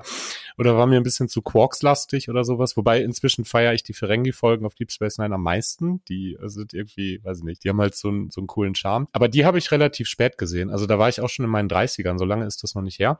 Da sagte nämlich mein äh, Kollege, der, mit dem ich mich austausche, Tracky-technisch, ähm, jeder hat so einen, jeder hat so einen Sidekick. jeder hat so einen, ja. Der war aus dem Häuschen. Ich habe den dann ähm, hier diesen, ach, wie heißen die denn, mit denen die Doktoren in die äh, äh, hier ähm, äh, diese Spritzen, wie, die haben doch einen Namen, die Star Trek Spritzen, Hyp Hyp Hypospray, genau. Ähm, ich habe den mit einem Hypospray auf einen 3D-Drucker ausgedruckt. Der war so aus dem Häuschen. das war als kleine Anekdote. Ne? So ein mit 30-jähriger Mann, der sich voll freut, weil er jetzt sein eigenes Hypospray hat. Ja, was Ähm, ist los? Nee, genau. Und er sagte mir aber so, nee, Deep Space Nine musst du gucken, schon allein für die ganze Storyline und mit dem Dominion, das ist so wichtig und sonst verstehst du ja das nicht und das nicht. Und ähm, die Bezüge sind ja auch äh, in, den, in den nachfolgenden, also zumindest in Voyager sind die auch häufiger da. Ähm, und dann habe ich das spät geguckt und da hat's mich nicht so ganz abgeholt, Deep Space Nine. Deswegen ist es, hat's, hat's äh, die Serie nicht in mein Ranking geschafft.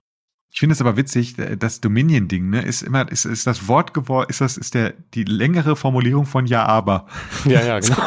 Und das sagt, das sagt dir jeder. Ey, Dominion. Und dann sofort, ja, gut, Ja, okay, gut. aber hey, Dominion. ähm, ich, ich, muss, ich muss sagen, bei Star Trek Deep Space Nine war aber auch das Glück von Deep Space Nine, dass ich die auch relativ spät gesehen habe. Ähm, und ich habe jetzt gerade eben auch ein bisschen gehadert, weil ich habe auch ganz, ganz starken Softspot für Enterprise. Mhm. Ähm, einfach weil ich Captain Archer sehr mag. Ich mag den Schauspieler halt. Ach, die Der ist- Enterprise, okay. Mhm. ja, also Enterprise mit Scott Bakula. Und ich habe mit dem halt so eine nostalgische Verbindung durch seine Serie zurück in der Vergangenheit. Und deswegen hatte ich schon immer so einen äh, Soft-Spot für die. Aber bei Deep Space Nine hatte ich das große Glück, dass der Zeitunterschied oder es war, ich habe sie erst geguckt, nachdem ich Babylon 5 durchgeguckt habe. Mhm. Das ist aber ungünstig für Deep Space Nine. Geht. Oder? Es war eigentlich ganz günstig, weil hätte ich beides parallel geguckt, hätte ich die ganze Zeit verglichen, was ich nämlich vorher gemacht habe. Da kam Babylon 5 und da kam Deep Space Nine und nicht immer Deep Space Nine. Das ist ja so soapig. Mhm. Aber wenn du Babylon 5 nochmal guckst, stellst du fest, dass das auch nicht weniger Super, soapig Das ist. ist super soapig. Aber Babylon 5 hat halt den Vorteil, dass Babylon 5 sowohl dein mythologisches Bedürfnis bedient, weil es halt auch einfach eine Riesengeschichte erzählt. Die ewige Schlacht zwischen Gut und Böse. Böse und so und gleichzeitig aber auch sehr moralphilosophisch, sehr ethisch äh, in die Tiefe geht. Oh, wir wollten es nicht tun. Scheiße, Nein. wir wollten es doch gar nicht. Wir wollten Babylon 5 hier ausklammern. Einfach mal anteasern. Weißt du was, wir machen irgendwann eine komplette Babylon 5 Folge. Nicht Versus, weil die steht für sich, die darf ja, nicht Versus ja, sein. Ja, ja. Nee, Einfach mal, so. wie haben wir Babylon 5 erlebt? Die beste nein, nicht mehr die beste Science-Fiction-Serie, aber wirklich eine der geilsten Science-Fiction-Serien, wo ich wirklich auch geheult habe. Neben ich, ähm, ich Battlestar Galactica, der Neuauflage. Neben The Expanse, richtig. Ja, okay, das, wir, wir, wir zerfasern uns. Wir zerfasern uns, genau. Wir hatten, wir hatten jetzt gerade eben, ähm, also ich habe versucht, äh, Star Wars zu dissen, du hast versucht, Star Wars Diss zu relativieren. Dann hast du das, den Frevel überhaupt begangen, Discovery hochgelobt. Wir bewegen uns in eine ganz komische Richtung. Ja, ich weiß nicht. Aber äh, wir können ja mal so ein bisschen die, vielleicht auch mal die anderen Medien betrachten. Also ich meine, was jetzt Kinofilme angeht, hat jetzt Star Trek auch nicht den schlechtesten Track Record mit 13 Filmen. Das ist so krank, ne? Ja, die. Ach, die sind aber mit vor, teilweise mit Vorsicht zu genießen. Die sind sehr mit Vorsicht zu genießen. Es gibt halt so, auch da wieder, pass auf, das ist wie jetzt aber Dominion, dann sagt jeder, aber Zorn ist Khan. Und dann sagst du, ja, okay, gut. nee, ich und dann, aber der erste. Oder Kontakt, zurück in die Gegenwart. Na, ist auch ähm, gut. Ja, oder ach, ja, die, ab da werden sie auch irgendwie geil. Ja, zurück in die Gegenwart feiere ich total. Also den, den, den, den lieb ich. Ja, der, weil der halt so, weil das halt eine Komödie ist. Das hat da nicht Leonard Nimoy auch Regie geführt, ja, ne? Äh, ja, hat er. Hat in, in, in den dritten und dem vierten gemacht. Und, und wenn alles nicht hilft, dann sagt irgendjemand First Contact und dann hält jeder die Fresse. So ist das. Dann hält einfach, dann hat auch jeder die Fresse zu halten. Hat er. Ja. Weil dann können wir jetzt auch mal einen kleinen Bogen spannen, die vielleicht auch mal, bevor wir in die, nochmal weiter in die Medien ausbreiten, das würde ich jetzt ganz gerne machen, die Nemesis in den Serien und in den Filmen. Bei Star Wars haben wir die, das Imperium und das Imperium und das Imperium und was gibt's ja, noch? Die Föderation, Handelsföderation. Ist genau, es wechselt ja auch ein bisschen. Super gefährliche, die ultra gefährliche Handelsföderation, wer kennt sie nicht? Nicht gefährliche Handelsföderation, ja. Und bei Star Trek haben wir Borg als Beispiel. Und ich finde, die Borg sind halt auch mit so, obwohl sie super stumpf sind eigentlich, eine super interessante, äh, super interessante Nemesis. Ich weiß nicht, wie du das siehst. Ja, also ich bin Borg-Fan, sehr, sehr großer Borg-Fan. ja, wir sind ja auch Turbo-Kommunisten, deswegen ist das Kollektiv. nee, nicht deswegen. Ja, weiß ich nicht. Ja, guck, wenn man, wenn man mal wirklich ähm, philosophisch darüber nachdenken möchte, ne, ähm, sind die Borg eigentlich eine sehr, sehr, sehr interessante Spezies. Ja klar, und, und äh, die Borg vor allem äh, die sind, die, die, die sind halt so der Inbegriff von Survival of the Fittest, ne?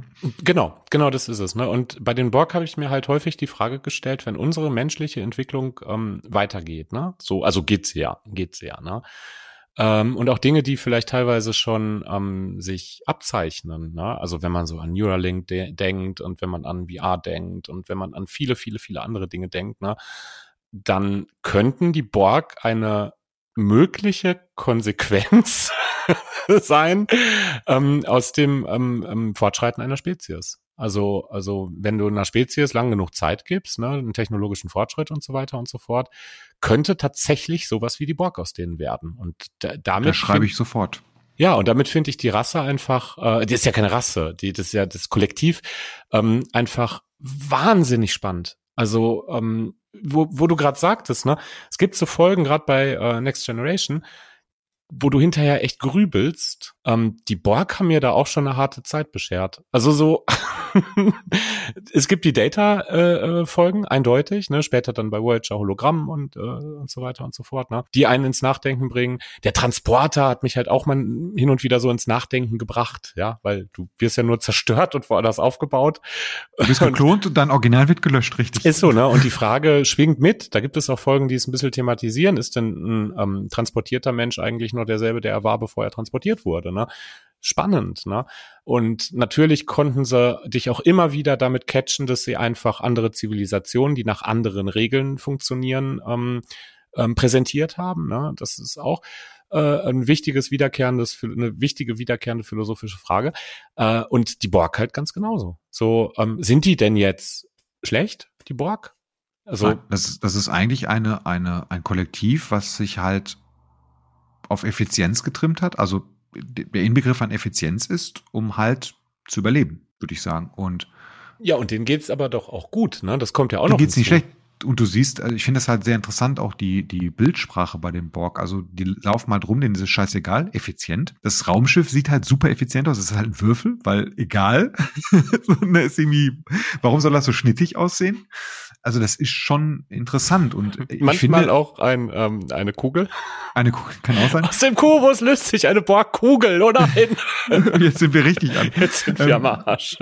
Äh, ich finde, ich finde aber, du hast recht, es ist durchaus eine, und das ist halt so spannend an den Borg, weil sie dir, glaube ich, am Anfang sehr als unheimliche, aber auch gleichzeitig stumpfe äh, Nemesis dargestellt werden, aber spätestens wenn du auf die Borg Queen triffst, äh, wird so ein bisschen die Ambivalenz auch sehr, sehr viel deutlicher. Und, und allerspätestens dann, wenn es Locutus gibt, also äh, PK, der dann halt zum Borg äh, um, um funktioniert wird, dann wird es eigentlich richtig interessant. Oder die Queen philosophische Debatten mit Data führt. Auch zum Beispiel. Ist unfassbar zum Beispiel. einfach. Das ist so die, gut. Ja? Die Queen war ja auch ehrlich gesagt in der neuen PK-Staffel gar nicht so schlecht. Fand ich auch super. Das war halt so ein kleines Highlight, die, die, die Borg Queen. Aber ähm, wenn, wenn wir das jetzt mal vergleichen mit das Imperium, ah, Moment, was wäre, wenn Adolf Hitler in, einem, in einer weit, weit entfernten Galaxis freigedreht hätte? Ah, das Imperium. Und Samurai rekrutiert hätte? Samurai, Samurai. Für seine Wehrmacht. Wehrmacht. Genau. Dann hätten wir das. Ich habe noch eine übrigens, äh, es gibt bestimmt noch mehr, aber ich mag jetzt ganz gerne ein bisschen äh, übertreiben. Es gibt noch die Hutten. Uh. Mm. Holy shit. Meine ähm, Güte, ja. ja wen wen haben wir denn noch auf, wen haben wir noch auf der Star Trek Seite? Die Species, die finde ich zum Beispiel super langweilig. Äh, Species, wie heißt die nochmal? Species 8472, 8472, ja. Die können ja nicht viel. Ja, die habe ich nicht so ganz verstanden. Die sollten irgendwie so, weiß ich nicht, Predator-mäßig ne? äh, rüberkommen und das hat aber nicht so ganz funktioniert. Ja. Genau. Wir haben die ähm, Romulaner. Ja. Da ist schon ein bisschen mehr Tiefe drin als jetzt beim Imperium. Finde ich auch geil, die Romulaner. In Voll ihrem geil. ganzen Style und gerade die alten Romulaner. Ne, die, die das, Warbirds sehen auch geil aus. Ja, Hammer. Also die Romulaner sind schon ernst zu nehmen. Ja, das sind ja im Prinzip die, das sind ja im Prinzip die, wie bei Herr der Ringe, die Orks sind eigentlich Elben, sind die Romulaner eigentlich Vulkanier und ja, ähm, wir haben äh, die Klingonen, äh, auch eine interessante äh, Spezies, allerdings auch sehr ähm, einfach. Wie die es geschafft haben, Raumfahrt zu entwickeln, muss man sich dass echt sie sich fragen, nicht, oder? Dass sie sich nicht, bevor sie überhaupt ein Raumschiff gefunden gegenseitig umgebracht haben. Das ist ein ne? bisschen merkwürdig. Die Klingonen finde ich ein bisschen merkwürdig. Die finde ich ein bisschen zu krass überzeichnet. Ne? Aber das, das hast du bei Star Trek viel, dass du so Völker hast, da denkst du dir so, hä? Ne? Auch, auch optisch manchmal. Also ich habe diese Andorianer nie so recht verstanden mit, mit den Antennen sind blauen das, ne? Antennchen, genau. Ne? Und die, ja. die, ganz, die ganzen Orioner, die versteht halt irgendwie auch kein Schwein. Die haben sie ja versucht hinterher in Discovery noch mal ein bisschen zu retten. Ähm, aber auch ganz merkwürdig, ne? Und warum gibt es da so komische Teermonster, die allmächtig sind und, und, und die Gorns und, also es gibt schon komische Sachen bei Star Trek. Viel Raum zum Diss eigentlich auch für so Star Trek Antis, die könnten da schon ähm, viel finden, wo sie sagen, wie lächerlich das einfach ist, ne? Ja, aber wenn man sich halt mal so eine Figur wie Q, wenn man darüber lesen würde, würde die einen, glaube ich, weniger lächerlich vorkommen. Ja, ähm, ja. Ich glaube, das ist eher die Optik, weil Q ist auch ein eigentlich nervt er, er nervt wirklich diese Trickster-Scheiße, hasse ich ja generell in Serien. cool, ich stehe auf trickster -Charakter. Ich wollte gerade ein Aber sagen, aber, aber, er sorgt eigentlich auch aber für First die, Contact.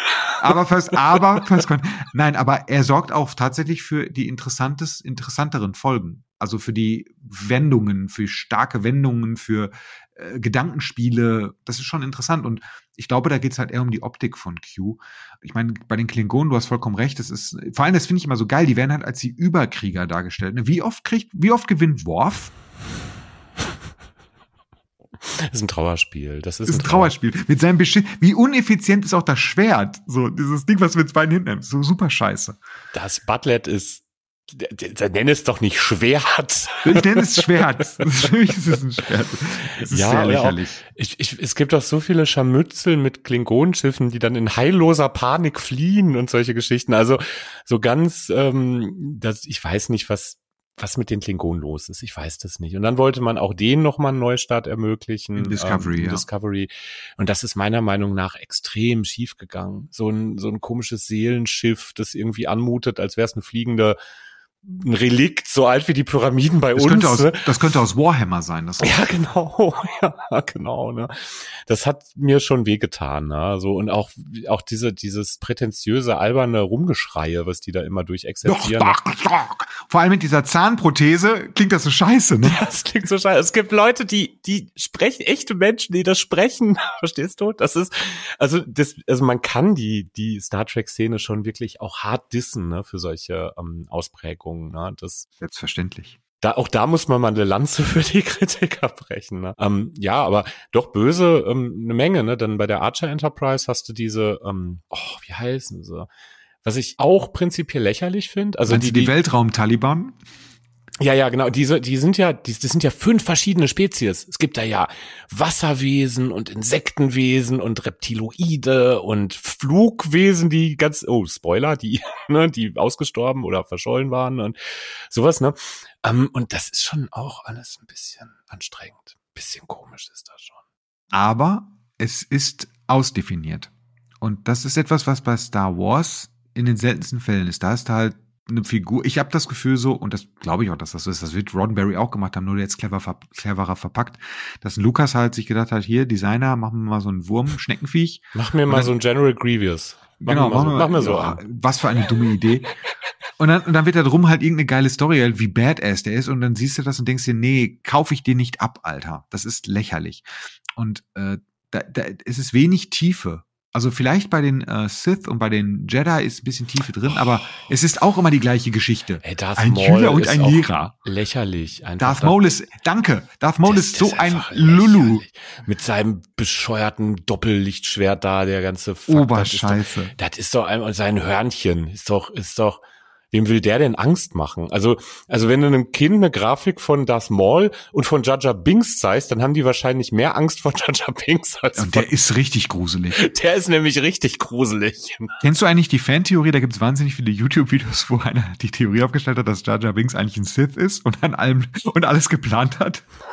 Nein, Das nicht, kannst du aber dir, solltest du dir mal angucken, ist super geil. gibt dem Ganzen auf jeden Fall eine neue Dimension. Wertet Star Wars extrem auf, diese Theorie. Die, ich glaube, Star Wars profitiert durch Fanfiction. genau Ja, durch so eine jeden Fall. Fanfiction. Auf jeden Fall, ne? Also du musst, da muss man auch wieder eine Lanze für Star Wars vielleicht äh, brechen. Ja, das Äh, stimmt. weil es auch viele schöne Verwurstungen gibt. Ähm, ich denke jetzt gerade über die Family Guy äh, Folgen ähm, nach, die Ah. Star herrlich oder ich Robot denke an den Chicken. 8080, ja. ja. Es, es, das macht, das, ich weiß, es macht voll Spaß. Also, also ähm, und ähm, das auch äh, legitimerweise. Sie durften. Und ähm, da beweist dann halt das Lucas äh, ähm, Enterprise ähm, oder halt auch die die ähm, ähm, das- Nennen Sie doch nach- Disney. die nachfolgenden Rechteinhaber, ähm, da beweisen sie halt auch eine gewisse Größe, ne, dass sie das halt zulassen. Wüsste ich nicht, dass es das Star, ach Quatsch, ich wollte jetzt sagen, Star Trek hat sowas nicht, ne, ähm, Ich bitte dich, ey. aber aus der Feder des gleichen Schöpfers natürlich, ne, die grandiose Orville. Ähm, ja. ja, stimmt, müsste man eigentlich in den Kanon mit reinzählen, in den Star Trek Kanon. Ohne Star Trek hat es die nicht gegeben. Und deswegen- ich glaube, Tim, wenn wir jetzt noch mal eine Topliste aufmachen, wäre Orville vielleicht sogar dabei. ja, ja, auf, äh, Platz eins wahrscheinlich. Die ist halt wirklich sehr gut. Ähm, aber ich wollte nochmal zurück. äh, Du sagtest jetzt gerade den Toleranz von den Rechteinhabern. Gleichzeitig haben sie aber auch eine, eine große Lore, die durch halt viele äh, Autoren halt entstanden ist und die Star Ja. Wars eine totale Tiefe gegeben hat, einfach mal gekickt. und das Stimmt, finde ja. ich dann doch so ein bisschen schade. Ähm, ich weiß nicht, was der Grund ist. Vielleicht, sie, ja, der Grund wird wahrscheinlich sein, sie wollen ihren eigenen Scheiß aufbauen und Kontrolle haben. Mhm. Aber das wäre auch okay, wenn sie halt mal was Neues machen würden. Und das habe ich jetzt mit Andor und ich hoffe, dass es auch so bleibt. Ich, ich habe, Tim, ich habe die Sorge, im Staffelfinale taucht ein Skywalker auf oder so. Oder, So ein, Lump, so, so ein Cousin. ja, oder, oder Schwibschwager. Ein Schwibschwager. Dem Skywalker sein, sein Schwager. Onkel oder, oder ein- Benz. Äh, Genau. Genau, der Dings verloren, der vorher ausgezogen ist, der auf die Walz gegangen ist. Einer, genau, der war Walzen. der ist auch Jedi jetzt. Oder ein Yoda oder so. Ich Praktikum befürchte beim schon. Imperium gemacht und ja. Genau, und dann, ja, lief. Ähm, das finde ich dann halt ein bisschen sehr schade, aber du hast recht, Fanfiction-mäßig würde ich auch sagen, dass das Star Wars da ein bisschen weitreichender ist.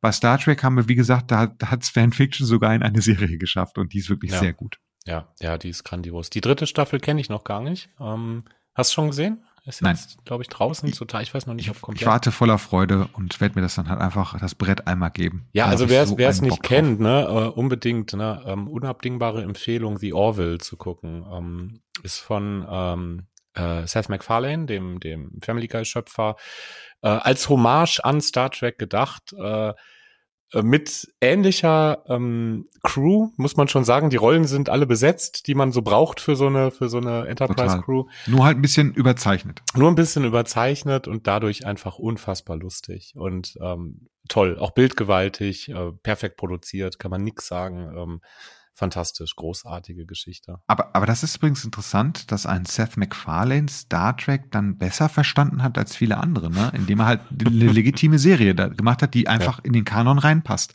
Ich glaube, Seth MacFarlane ähm, ähm, ist einer der äh, hochbegabtesten Menschen äh, ähm, im Produzierenden, äh, die man sich denken kann. Also ich glaube, der ist ein Genie, der Typ. Ähm, das ist so meine, meine These. Deswegen, das fiel dem wahrscheinlich leicht. Der mochte die Serie und dann hat er einfach seinen Genius ausgekippt und dann ist Orville dabei entstanden. Wo er auch noch die Hauptrolle spielt. Also was ja auch irgendwie geil ist. Also ich meine, da hat er sich einen Traum mit erfüllt, oder? Also Ja, das denke ich auch. unglaublich. Ja, und die Serie hat halt diesen genialen Spagat zwischen äh, total grenzdebilen Humor, aber auch ganz häufig, und das muss man wirklich sagen, spätestens in der zweiten Staffel, da waren sehr viele Next Generation Vibes in Sachen Ja. philosophischen Sachen, äh, Geschichten. Ne? Also Ja. das war schon auch ethische Dilemma und ne, also puh, das war schon nicht nicht von schlechten Eltern.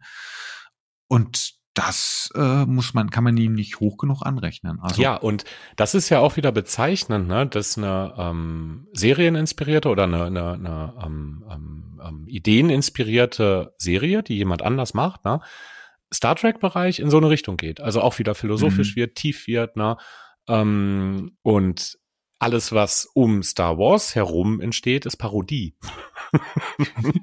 Oder, oder, oder, äh, boah, das ist auch mittlerweile so abgedroschen, ne? Diese, diese, diese Popkulturreferenzen auf Star Wars, die interessieren noch keinen Schwanz mehr.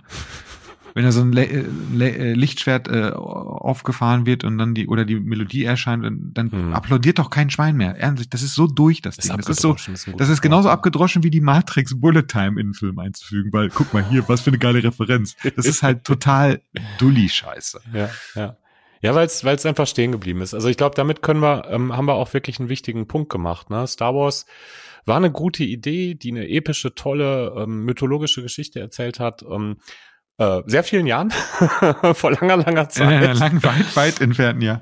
Ja, und ähm, davon zehrt es bis heute. Ja, es wird nur noch ausgeschlachtet, es wird immer wieder selbstreferenziert, alles, alle, alle heißen Skywalker. Ne?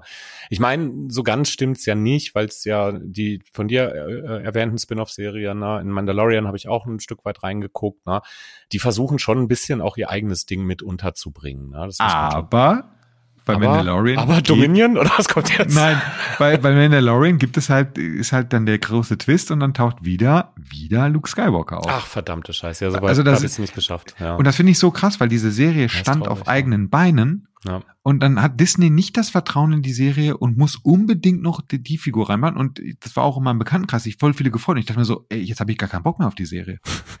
Ich habe mich so gefreut, dass es Endlich halt ist er da! Luke ist endlich da! Ja. du Uh, denkst dir so, jetzt, oh ey, ich bin so, ich finde das so geil, dass die, dass die Skywalker Family mit eingebaut wurde. Und ich denke mir so, das ist doch voll scheiße. Ich fand auch Mhm. gerade diese Western-Atmosphäre so geil. Ich fand's geil, dass du vom Mando voll lange nicht das Gesicht siehst. Dass sie das Mhm. eiskalt durchziehen, so. Das fand ich so cool und, und, und mutig und dass es auch so handgemacht wirkt und so dreckig. Und das ist etwas, was bei Star Wars geiler ist. Dieses, wie nannte der Lukas das? Used äh, der hatte ich hab, krieg den Namen nicht zusammen, aber dieses, dieses dreckige, abgeranzte, Mhm. was Star Wars immer hat bei den Raumschiffen und so. Das Mhm, finde ich halt mhm. geiler als bei Star Trek. Die sind halt sehr geleckt, ne? Ja, das stimmt, das stimmt, ja. Gibt es da eigentlich auch so, so abgeranzte, Nein. die Birds of Prey und so, die sind ja auch perfekt grün lackiert, ne? Ja, die Klingonenschiffe sehen halt im Innern schon immer ein bisschen Ja, die sehen halt, halt, aus wie Mordor, ne? Sieht halt aus wie Mordor, genau, wie der Zellentrakt der Orks im, ja, ja. Das ist, das, dann laufen da so, so, so Tags rum, ne, so als, als Speisen für zwischendurch, diese merkwürdigen klingonischen Wildschweine. Genau. Also, Irgendwo nee. wird gekämpft, es brennen, glaube ich, auch häufig irgendwelche Flammen in irgendwelchen Fackelhaltern oder so. Also, Aber es ist nichts abgenutzt. Nee, es abgenutzt ist, ist als brandneu. Brandneu. gibt's einen Ausstatter für. Und, und bei Star Wars, das finde ich halt geil, dass du den Raum Kreuzern und so an sich, da ist Rost.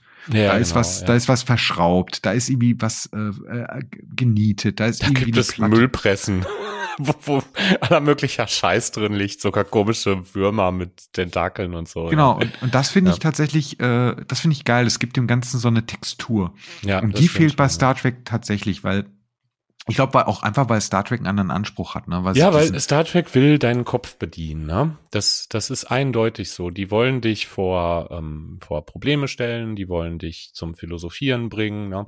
Ich glaube nicht, dass die dich, ähm, die wollen dich gerade so gut unterhalten, dass du bei der Stange bleibst. Ja, und dann sind 50 Prozent der Folgen sind einfach äh, philosophische Vorlesungen verpackt in eine 45-minütige Weltraumsendung. Ne? Ähm, ich denke, das ist der Anspruch. Äh, das, ja, es ist, ist an. Nehmen wir ernsthaft, wenn ähm, ähm, jetzt mal die, die neuen Produktionen. Also inzwischen hat Hollywood den Code geknackt, wie man Zuschauer unterhält. Das, ähm, das, das hat sich ja irgendwann, spätestens mit Game of Thrones oder so, alles, was dann noch so produziert wurde, man konnte zu keiner Sache sagen, ähm, dass, dass sie nicht irgendwie Eye Candy gewesen wäre und eine gute Dramatik gehabt hätte und sowas. Das war früher mal anders. Da gab es Serien, die waren einfach kacke. Ne? Ja. Die, die hätten niemanden, äh, gibt's heute immer noch, weil wir sind ja auch anspruchsvoller geworden, ne? Aber so, ähm, die, äh, die alten Sachen, äh, waren die so auf Unterhaltung getrimmt, wenn ich jetzt gerade mal Next Generation denke? Nein, überhaupt nicht. Nee, irgendwie nicht so, ne? Also, dein, du wurdest mehr angefixt damit, dass die Serie dir neue Perspektiven des Denkens aufgezeigt hat oder dich vor Probleme gestellt hat, ne? Die hatte Spaß gemacht, mitzudenken. Da hast du deinen Spaß rausgezogen, ne? Und nicht zu sitzen äh, und irgendwelche epischen Schlachten oder irgendwelche scheiß 15 Minuten währende Podraces, ne? Vollkommen hohl so unnötig. so unnötig, so unnötig. Oder so total übertriebene Lichtschwertkämpfe, ne? Wo du dir denkst, das hätte jetzt aber auch ein paar Minuten früher schon entschieden sein können, ne? So Verfolgungsszenen auf merkwürdigen Reittieren und, und was nicht alles, ne? Ähm, das ist, wie so, das ist so ein richtiger Circle Jerk der Effekte, Leute, ne? So richtig ja. so, die masturbieren einfach. Ich kann mir vorstellen, wie George Lucas auf das Podracing masturbiert hat, weil ich dachte, guck mal, was ihr, wir technisch Geiles drauf haben. Und was, wie krass, ne? Ja. Guess what? Es sah eigentlich scheiße aus. Ja. Weil es ultra künstlich war. Ja, ne, dann haben sie es dann eine, einen Film später mit dieser super langen Verfolgungsszene, wie er den oh. die Attentäterin da, da, da denkst du ja auch so, boah und das ist, das ist kein, normalerweise macht man ja so ein bisschen ähm, Environmental Storytelling, ne? Mhm. Und da ist das, das ist, glaube ich, Coruscant gewesen, ne? Mhm. So der Planet, der, wo die, erstmal, das, das Konzept von dem Planeten finde ich geil, weil der Planet ist so zerbaut, dass es eine Stadt ist. Das fand mhm. ich schon ganz interessant. Mhm. Aber äh, kein Worldbuilding, das ist einfach nur eine Kulisse wie in einem, in ja. einem äh, Theme Park, wo du so eine Achterbahn langfährst. Es wird nichts erklärt, nichts, ja, nichts ja. erzählt. Kein, die, die Lucas traut seinen Zuschauern nicht zu, dass sie auch mal eine Minute ertragen können, dass mal was über die über die, den Planet äh, über den Planet erzählt wird oder sonstiges. Nein, überhaupt nicht. Hm, machen wir nicht. Ja. Statt, stattdessen langweilt er den Zuschauer dann aber schon immer wieder mit so politischen, total überbordenden. Ja, genau. Mit so Gelaber so, in so einem Kongress. So, so, so Kongressgelaber. Ne? So. Das ist wirklich Intrigen und, und Twists und Wendungen und was nicht Voll. alles. Ne? Das ist das ist Star Wars The Crown. So das ist wirklich fürchterlich. Die Grundidee war ja nicht schlecht, aber es war halt schon ziemlich übel. Ne? Wie war das mal die Föderation? Die Leute, die haben alle Französisch gesprochen und so. Das ja, war schon so ja, boah, sehr tendenziös, Alter. Güte, ja. Ist, Im Original haben sie auch den französischen Akzent, oder? Ja, ne? Ich glaube ja. Ich glaube ähm, auch. Ja. Ich hoffe. nicht irgendwie einen anderen.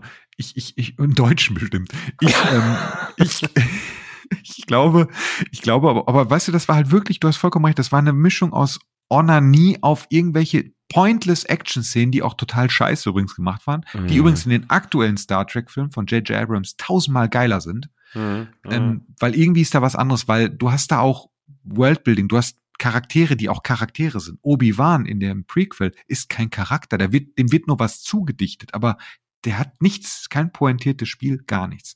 Und dann, wie du schon sagtest, diese Verfolgungsjagd ist einfach der Graus. Und es sieht immer aus, als wenn es in einem, in einem kleinen Studioraum gedreht wurde. Ja, und gleichzeitig, was muss die gekostet haben, ey? Da willst du gar nicht drüber nachdenken, was man für, für, für einen tollen Film hätte produzieren können für das Geld allein, ne? Was wenn irgendwelche scheiß Technikstudios geflossen ist. So, hallo? Die Schauspieler auch, der hier, der, der Hayden Christensen, der den Anakin spielt, der sieht die ganze Zeit aus wie so ein, wie so ein Vergewaltigungspervert, wie er halt die, die, die, die Amidale anguckt. Das ist so übel. Da gibt's ja dieses Meme, ne? Und das passt so. Also ganz, ganz schlimm. Das ist schauspielerisch so grauenhaft und es hätte so viele, so viel besser machen können. Und ich finde es aber interessant, dass halt jetzt jetzt, wo die letzte Trilogie rauskam, die Prequel-Trilogie, die alle gehasst haben, jetzt auf einmal so, oh, das war doch gar nicht so schlecht. Das ist ähm, wie Stockholm-Syndrom. Ja, das geht mir auch so, muss ich ganz ehrlich sagen. Oh ich habe mir das vor kurzem noch mal alles angetan, weil ich mein, ähm, meine Große ist jetzt acht, das ist ein super Alter für Star Wars. Also finde ich so, ne? Das ist ja, so, ist auch, hatten genau wir ja genauso, ne? Ja, genau, ne? Ähm, mit an Star Trek habe ich sie früher dran gelassen. Also seitdem sie fünf ist, gucken wir zusammen Star Trek. Sie könnte auch die Frage beantworten, was sind ihre Lieblingsserien und ihr werden nicht so viele fehlen. Also sie kennt die auch alle. Sie wird sie anders beantworten, glaube ich. Ähm, Hat ja auch Geschmack. Ja, auf jeden Fall, ja. Siehst ja. du?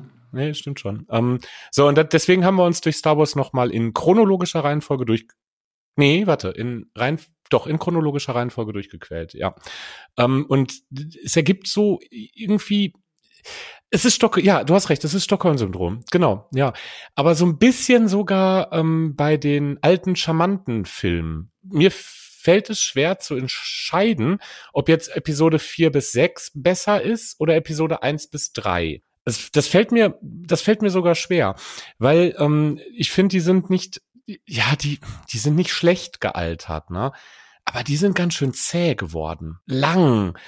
Ähm, es, es fehlt halt, also das, was, was, was wir jetzt gerade kritisieren, dieses, dieses Podrace, ne, das macht dich wenigstens halbwegs wach, ja. So die, die Sachen, die in Episode 4 bis 6 passieren, die sind so, die Handlung tröpfelt so dahin, ne? Also kann einfach damit zusammenhängen, dass die Erzählart, das, das ist ja auch uralt, wenn man mal drüber nachdenkt, ne? Dass die sich geändert hat, man ist selbst ein bisschen verwöhnter geworden, man hält lange Dialoge nicht mehr aus und solche Geschichten, ne? Oder lange Szenenbilder. Daran kann es halt liegen. Aber eins bis drei war nicht so ganz pain in the ass wie, ähm, ähm, also vier bis sechs habe ich mich mehr durchgequält zum gegenwärtigen Zeitpunkt. Ja. Also ich hatte ja, äh, zeitlang habe ich immer sehr auf den fünften Teil geschworen, hier Imperium schlägt zurück weil das so der, der düstere Teil war. Der fängt auch, auch mit dem Eisplanet, mit Horst fängt genau. an, ne? Genau. Ziemlich cool, ziemlich das, cool ja. gemacht. Also ist, ist ja eigentlich auch ein geiler Einstieg, finde ich. Aber ich muss jetzt im Nachhinein wirklich sagen, dass mir äh, Rogue One eigentlich am besten gefällt. Das ist Welch, für mich so. Das ist jetzt, welcher ist das denn? Das ist äh, nicht in der in der Re Reihe drin, sondern das ist so ein Spin-off. Ja, weiß ich äh, gar nicht, ob ich den gesehen habe, Joe. Weil das halt im Prinzip ein Star Wars Kriegsfilm ist. So und das macht den und der der hat auch ein total interessantes Setting, weil er nicht, der spielt halt auf so einem so einer Tropenwelt und äh, so wie so eine Karibik und da fahren, laufen dann halt AT-80s rum und ballern durch die Gegend. Das ist so komisch, weil das halt so da hell haben sie ist. was Neues mal probiert, ne? mal endlich. Tropenwelt gab's noch nicht. das stimmt, aber ich finde auch die Idee, also das, das, weil normalerweise hast du, die haben jetzt halt nicht so düster gemacht und es wirkt trotzdem total düster und teilweise auch bedrückend. Aber ich glaube, durch diese Ambivalenz, die du hast, du hast diese wunderschöne Welt und du hast dann halt die, die, die, dieses Imperium, was da halt wie so eine Planierraupe durchgeht.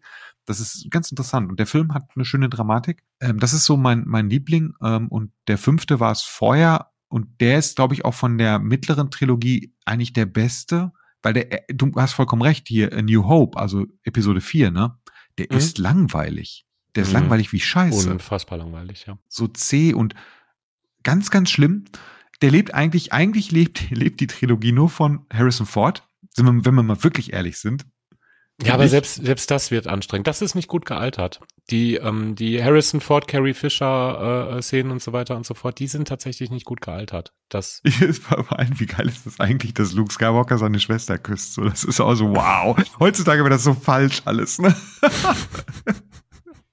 Das finde ich schon irgendwie faszinierend. Wir, wir können ja mal ein bisschen über Besetzung nochmal ähm, noch mal sprechen, was beide äh, Formate betrifft. Ähm, ja, ich meine, das ist halt auch so ein bisschen, ja, Harrison Ford, da hast du ja den einzigen angesprochen, dem das irgendwas gebracht hat in positiver Hinsicht. Ne? Carrie Fisher auch. Inwiefern? Carrie Fisher hat äh, ähm, später, sie ist eine ähm, äh, Drehbuchdoktorin geworden. Und sie hat wahnsinnig viel Geld damit verdient, wenn, indem sie halt Drehbücher, die für den Arsch waren, vernünftig gemacht hat. Okay, okay. Und das hat, war sie sehr erfolgreich drin. Also sie hat Meinst du, da freut sich eine Schauspielerin, die irgendwie so unfassbar gefeiert worden ist, sehr drüber, wenn sie da. Du, wenn sie es, wenn sie es so lange gemacht hat, glaube ich, war sie fein damit. Ja, gut, okay, ja. Und ähm, also die hat, die war jetzt auf, auf der Erfolgsskala gar nicht so schlecht dabei. Es ist gar nicht so übel. Aber du hast recht, Harrison Ford ist die Person, der es wirklich was gebracht hat. Ja, ja, auf jeden Sa Fall. so sagt man. Gibt's aber auch im ähm, äh, Star Trek-Universum ähm, auch nicht so viele, ne? muss man fairerweise sagen. Also Ähm, wir haben, wir haben, ähm, äh, mein, wie heißt der Picard-Darsteller? Verdammt, das ist Patrick peinlich. Stewart. Patrick Als, Stewart. meiner Meinung nach der einzige, der wirklich in der richtig hohen Liga angekommen ist, ne? Dann auch durch die X-Men-Filme und so weiter und so fort, ne? Und natürlich William Shatner, der bis heute, der lebt noch, ne? Doch, der lebt Ja, noch. Immer noch, er lebt immer noch, ne? ein anstrengender Mensch, so, ne? Der bis heute davon zehrt, ne, ähm, dieses, seine, seine Erfolge als Captain Kirk irgendwie bis heute auszuschlachten und in allen möglichen Doku-Formaten und Interviews und hier und da und dies und das, ne, ähm, einfach so den Host zu geben. Äh, das ist, er ist halt, er ist halt so der Star Trek Host, wenn es um irgendwas geht. Und ansonsten war da aber, glaube ich, jetzt was, ähm, was das große Kino, sag ich mal, betrifft, wo wir ja gerade bei Harrison Ford waren, der ja danach Sachen gedreht hat, die, ne, also wahrscheinlich Ja, auch. hat er? Bitte? Hat er? Hat er nicht? also Ja, der dürfte zu einem der bestbezahlten Schauspieler über eine lange Episode auch äh, ähm, gezählt haben. Ne? Also ich weiß es jetzt nicht, aber ich meine. Nee, du hast recht. Das und war, so, Der war wirklich ein Schwerverdiener. der war, glaube ich, wirklich ein absolutes Schwergewicht. Und da, der hat auch viel, auch, viel- auch viel unterschiedlichen Kram gemacht, hat auch in Dramen gespielt und so. Ne? Also ich glaube, der hat seine Schauspielkarriere auf sehr solide Füße ähm, gestellt und ähm, ähm, der, der gehörte dahin, ne? in das ganz große Kino. Und ähm, bei den Star Trek-Leuten, Whoopi Goldberg hatte, hatte auch ihre Glanzzeit, aber die kann man da nicht so ganz reinzählen. Ja, ne? aber Whoopi Guest Goldberg war doch, war, doch, schon- war doch schon vorher Die war bekannter. vorher schon und die waren Ja. Gueststar. Das, das ist halt alles, ne? Wen haben wir, ne? Will Wheaton durfte Ich mal in Big Bang Theory mitspielen. Ich bitte dich, ey. Aber den, äh, keiner mag den. Auch in der Nein, Serie mag den, natürlich. keiner mag den. Das ist Crusher- sein Verkaufsrezept, glaube ich. Crusher gehört gecrushed, also gar nicht. Er und seine Mutter, fürchterlich. Ganz schlimme Leute, ja, boah. Äh, du hast vollkommen recht. Also ich habe jetzt gerade auch mal äh, Leonard Nimoy, der hat es noch ein bisschen, bisschen rausgeschafft aus der. Spock-Schiene. Ein bisschen, ja, Ein ne? bisschen, ja. Ich meine, gut, wenn wir jetzt die aktuellen Filme sehen, da gibt es schon ein paar Leute, die was geworden sind, ne? Also jetzt aus den äh, neueren, aber das waren ja auch schon vorher bekannt. Wollte gerade sagen, die waren ja auch schon vorher, ne? Oder auf dem besten Wege dahin. Äh, wie heißt da nochmal der neue Spock aus den, ähm, wie heißt er, der Schauspieler? Aus den Filmen? Aus den Filmen, aus den neuen Star, aus der Calvin ähm. Ähm, ähm, kann ich eben kurz schauen. Zachary Quinto von Ja, Heroes. den lieb ich ja. Der hat doch auch in Heroes schon gespielt. Den, ähm, oh, den, den finde ich ja so toll. Also, der hat auch einen unglaublich guten Spock gegeben in den neuen Filmen. Ja, aber die muss man wirklich ein bisschen ausklammern, ne? Wenn man so ein Ja, bisschen. aber die waren vorher eine Nummer, da hast du recht. Die waren vorher eine Nummer und man kann die Karrieren noch gar nicht beurteilen. Wer weiß, ob die jetzt, ob de- denen das nicht allen das Genick bricht. Weil so ein bisschen verheizt du dich natürlich auch immer an einer Serie. Eine Serie ist gefährlich. Ja? Das ist, äh, du bist manchmal einfach als Charakter, als Darsteller dann schon zu sehr aufgeprägt. Ne? Die Leute sehen nicht mehr in dir Dr. X, sondern Jean-Luc Picard. Und das ist dann problematisch ähm, für die Caster. Ne? Die sagen, das können wir nicht machen. Das ist Captain Picard. Ne? Der ist, äh, das geht nicht. Ähm, ist jetzt das schlechteste Beispiel, weil gerade Patrick Stewart es ja geschafft hat, was auch immer das heißen will. Ne? Hat ja sogar als einziger Captain noch eine noch mal eine Serie gekriegt, ne? was ja auch irgendwie krass ist. Also er spielt zweimal Star Trek Captains, zwar denselben, ne? aber ähm, ist schon ist schon ist schon heftig. Und nichtsdestotrotz sind das schon zumindest die Captains echt ganz gute Schauspieler. Ist jetzt so meine These. Ich, widersprichst du? Nö, gar nicht. Shatner kann man jetzt in Frage stellen, aber Der Shat es, Star Trek ging ja auch nicht um Shatner. Er- Was Shatner nicht verstanden hat, aber was er ausschlachtet, ist halt, Kirk ist die unwichtigste Figur. weil, weil keiner interessiert sich für TO, TOS, jetzt mal ganz ehrlich. Ja. Warum lachst du? Ja, ist, ist doch so. Ja, ist natürlich, ist absolut so. Jeder, ja. jeden interessiert halt eher, ich, ich würde doch, du würdest doch auch eher mit John Luke irgendwo rumsitzen und geilen äh, Grey reinziehen, als hier von Captain Kirk die ganze Zeit hören, was er für ein geiler Stecher ist. Das ist interessiert so, mich nicht. Eindeutig, ja. Ja, oder mit, mit Janeway irgendwie einen schönen starken Kaffee äh, genießen, ne? So, sicher. Ähm, Janeway war schauspielerisch, obwohl, na, ich glaube, da, da, da habe ich jetzt noch so ein bisschen die erste Staffel im Kopf. Fand ich sie ein bisschen schwach, aber ich glaube, die hat sich ganz schön gemacht, ne? Hat sie, ja. Und ähm, du, du musst dir halt vorstellen, ne, die äh, Captains ähm, sind extrem wichtig für die Serie. Ja, das stimmt. Ähm, also klar, du, du hast ja bei Star Trek ähm, immer diese ähm, diese Kerncrew, ne? Diese diese Offizier, es erzählt ja Offiziersgeschichten, ne? diese ganzen Fenrichs und und Ensigns und so, die auftauchen. In der Regel sterben die auch ganz schnell wieder, oder? Es sind halt nur so. Also wenn du es schon merkst, da geht ein Außenteam runter und da ist irgendein unbekannter Typ bei, dann, dann weißt du ja eh, wie es endet. Ne? Ganz kurze Tangente, kennst du das Buch Red Shirts? Nee, aber da geht es darum, oder? bitte google das nachher mal, wenn wir fertig sind und lies das mal durch. Das wird dir gefallen, Red Shirts. Ja, das ist, ich weiß, dass das der Begriff eben für die ersetzbaren namenlosen Charaktere bei Star Trek äh, ähm, ist, ne? Das, das Buch ist äh, sehr, sehr von John Scalzi, genau. Unbedingt, okay. unbedingt lesen. Das ist, ist das eine wissenschaftliche Analyse? Nein, gar nicht. Das ist ein Roman. Okay. Das ist wirklich ein Roman. Er erzählt, er erzählt ja eine Redshirt-Geschichte. Also aus ja, also was auf der Untertitel ist, sie sind immer die Ersten, tot oder lebendig. okay. Okay, Tangente, Tangente Ende, kannst du gleich mal schauen. Ja, ist ja auch ein bisschen ne, das, was die mit Lower Decks machen, ähm, indem sie halt äh, da ja auch die Geschichte, äh, Geschichte mal von, von, von der, vom unteren Ende der Nahrungskette erzählen wollen. Aber im, was ich auch sehr charmant finde, also ich finde Lower Decks irgendwie funny. Das ist jetzt keine ernstzunehmende Star Trek-Serie, aber kann man durchaus gucken. Und du hast ja in Star Trek halt immer die, ähm, die Führungsoffiziere, äh, die so total im Zentrum des Ganzen stehen. Ähm, aber alle gucken natürlich auf den, auf den Captain. Die Captains bei Star Trek sind einfach bezeichnend für den Vibe, der an Bord dieses Schiffes herrscht. Es ist wie, wie im richtigen Leben, ne? So der, der, der Fisch stinkt immer vom Kopf, ne? Und ähm, die ähm, Picard-Crew verhält sich, wie Picard das halt so tut. Also ich meine, klar haben die immer so ein bisschen ihre ähm, ihre Gegenspieler, ne? So ein, so ein Riker, der mehr so der impulsive Hau drauf ist, der so ein bisschen den, den ähm, äh, Kirk-Geist so in diese Serie reinbringen möchte. Ne? Aber im Großen und Ganzen ist ein Picard-Schiff ein Picard-Schiff, ne? Das merkst du auch. Aber auch an Picard merkt man halt auch, er ist jetzt aber auch nicht der klassische autoritäre Captain. Ähm, du hast es halt sehr häufig auch in der Next Generation in Szenen, wo er halt mit seinen Leuten zusammensitzt und sich berät. Ja. Und sich die, die Perspektiven der Person halt gibt und dann entscheidet. Machen die alle da? Ne? Selbst im Maschinenraum, wenn Jordi da irgendwie mit irgendjemandem über was auch immer urteilt, die labern immer alle nur.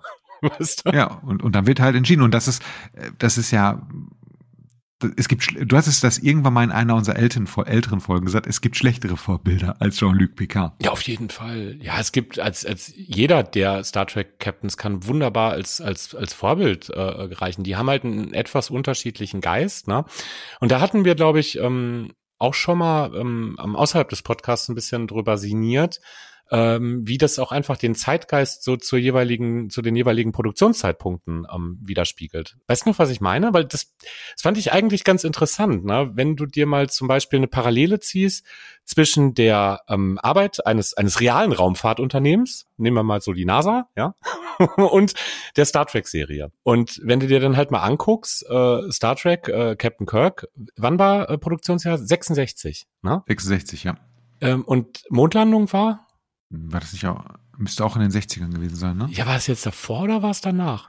Ich kann das mal eben mit oh, fliegenden, während du weiter erzählst. Mach mal, ich glaube, das ist ein wichtiger Punkt. Das müssen wir ganz schnell recherchieren. Das ist super wichtig, ne? Mondlandung äh, 69. 69, also danach, ja, ähm, ist ja interessant. So, aber klar, die ganzen, das Apollo-Programm, das ging ja ein bisschen länger, ne? Das hat ja Anfang der 60er, glaube ich, angefangen und dass man dann tatsächlich mit Apollo, ah, schlag mich tot, 11, ne, war die erfolgreiche Mondlandung. Das war dann 69. Und jetzt vergleich mal den Vibe, den die NASA damals auch hatte, mit dem Vibe, den, für den dieses, dieses Kirk Enterprise Schiff steht. Das sind so risikoaffine Haudraufs, ne? So, die begeben sich in Gefahr und gucken dann, wie sie damit klarkommen und machen erstmal, ne? Ja. Und to toxische, toxische Männlichkeit, the series. Viel toxische Männlichkeit auf jeden Fall, ne? Und zieh da mal eine Parallele zu den realen Astronauten, ne? Ähm, die, ähm, die halt tatsächlich dann auch auf dem Mond gelandet sind. Ne? das waren auch so Typen. Das, das waren, das waren fucking Testpiloten. Die sind in ihrer Freizeit Sportwagen gefahren, ne? Die haben es richtig krachen lassen. Ähm, und die waren super risikoaffin. Ist vergleichbar, oder?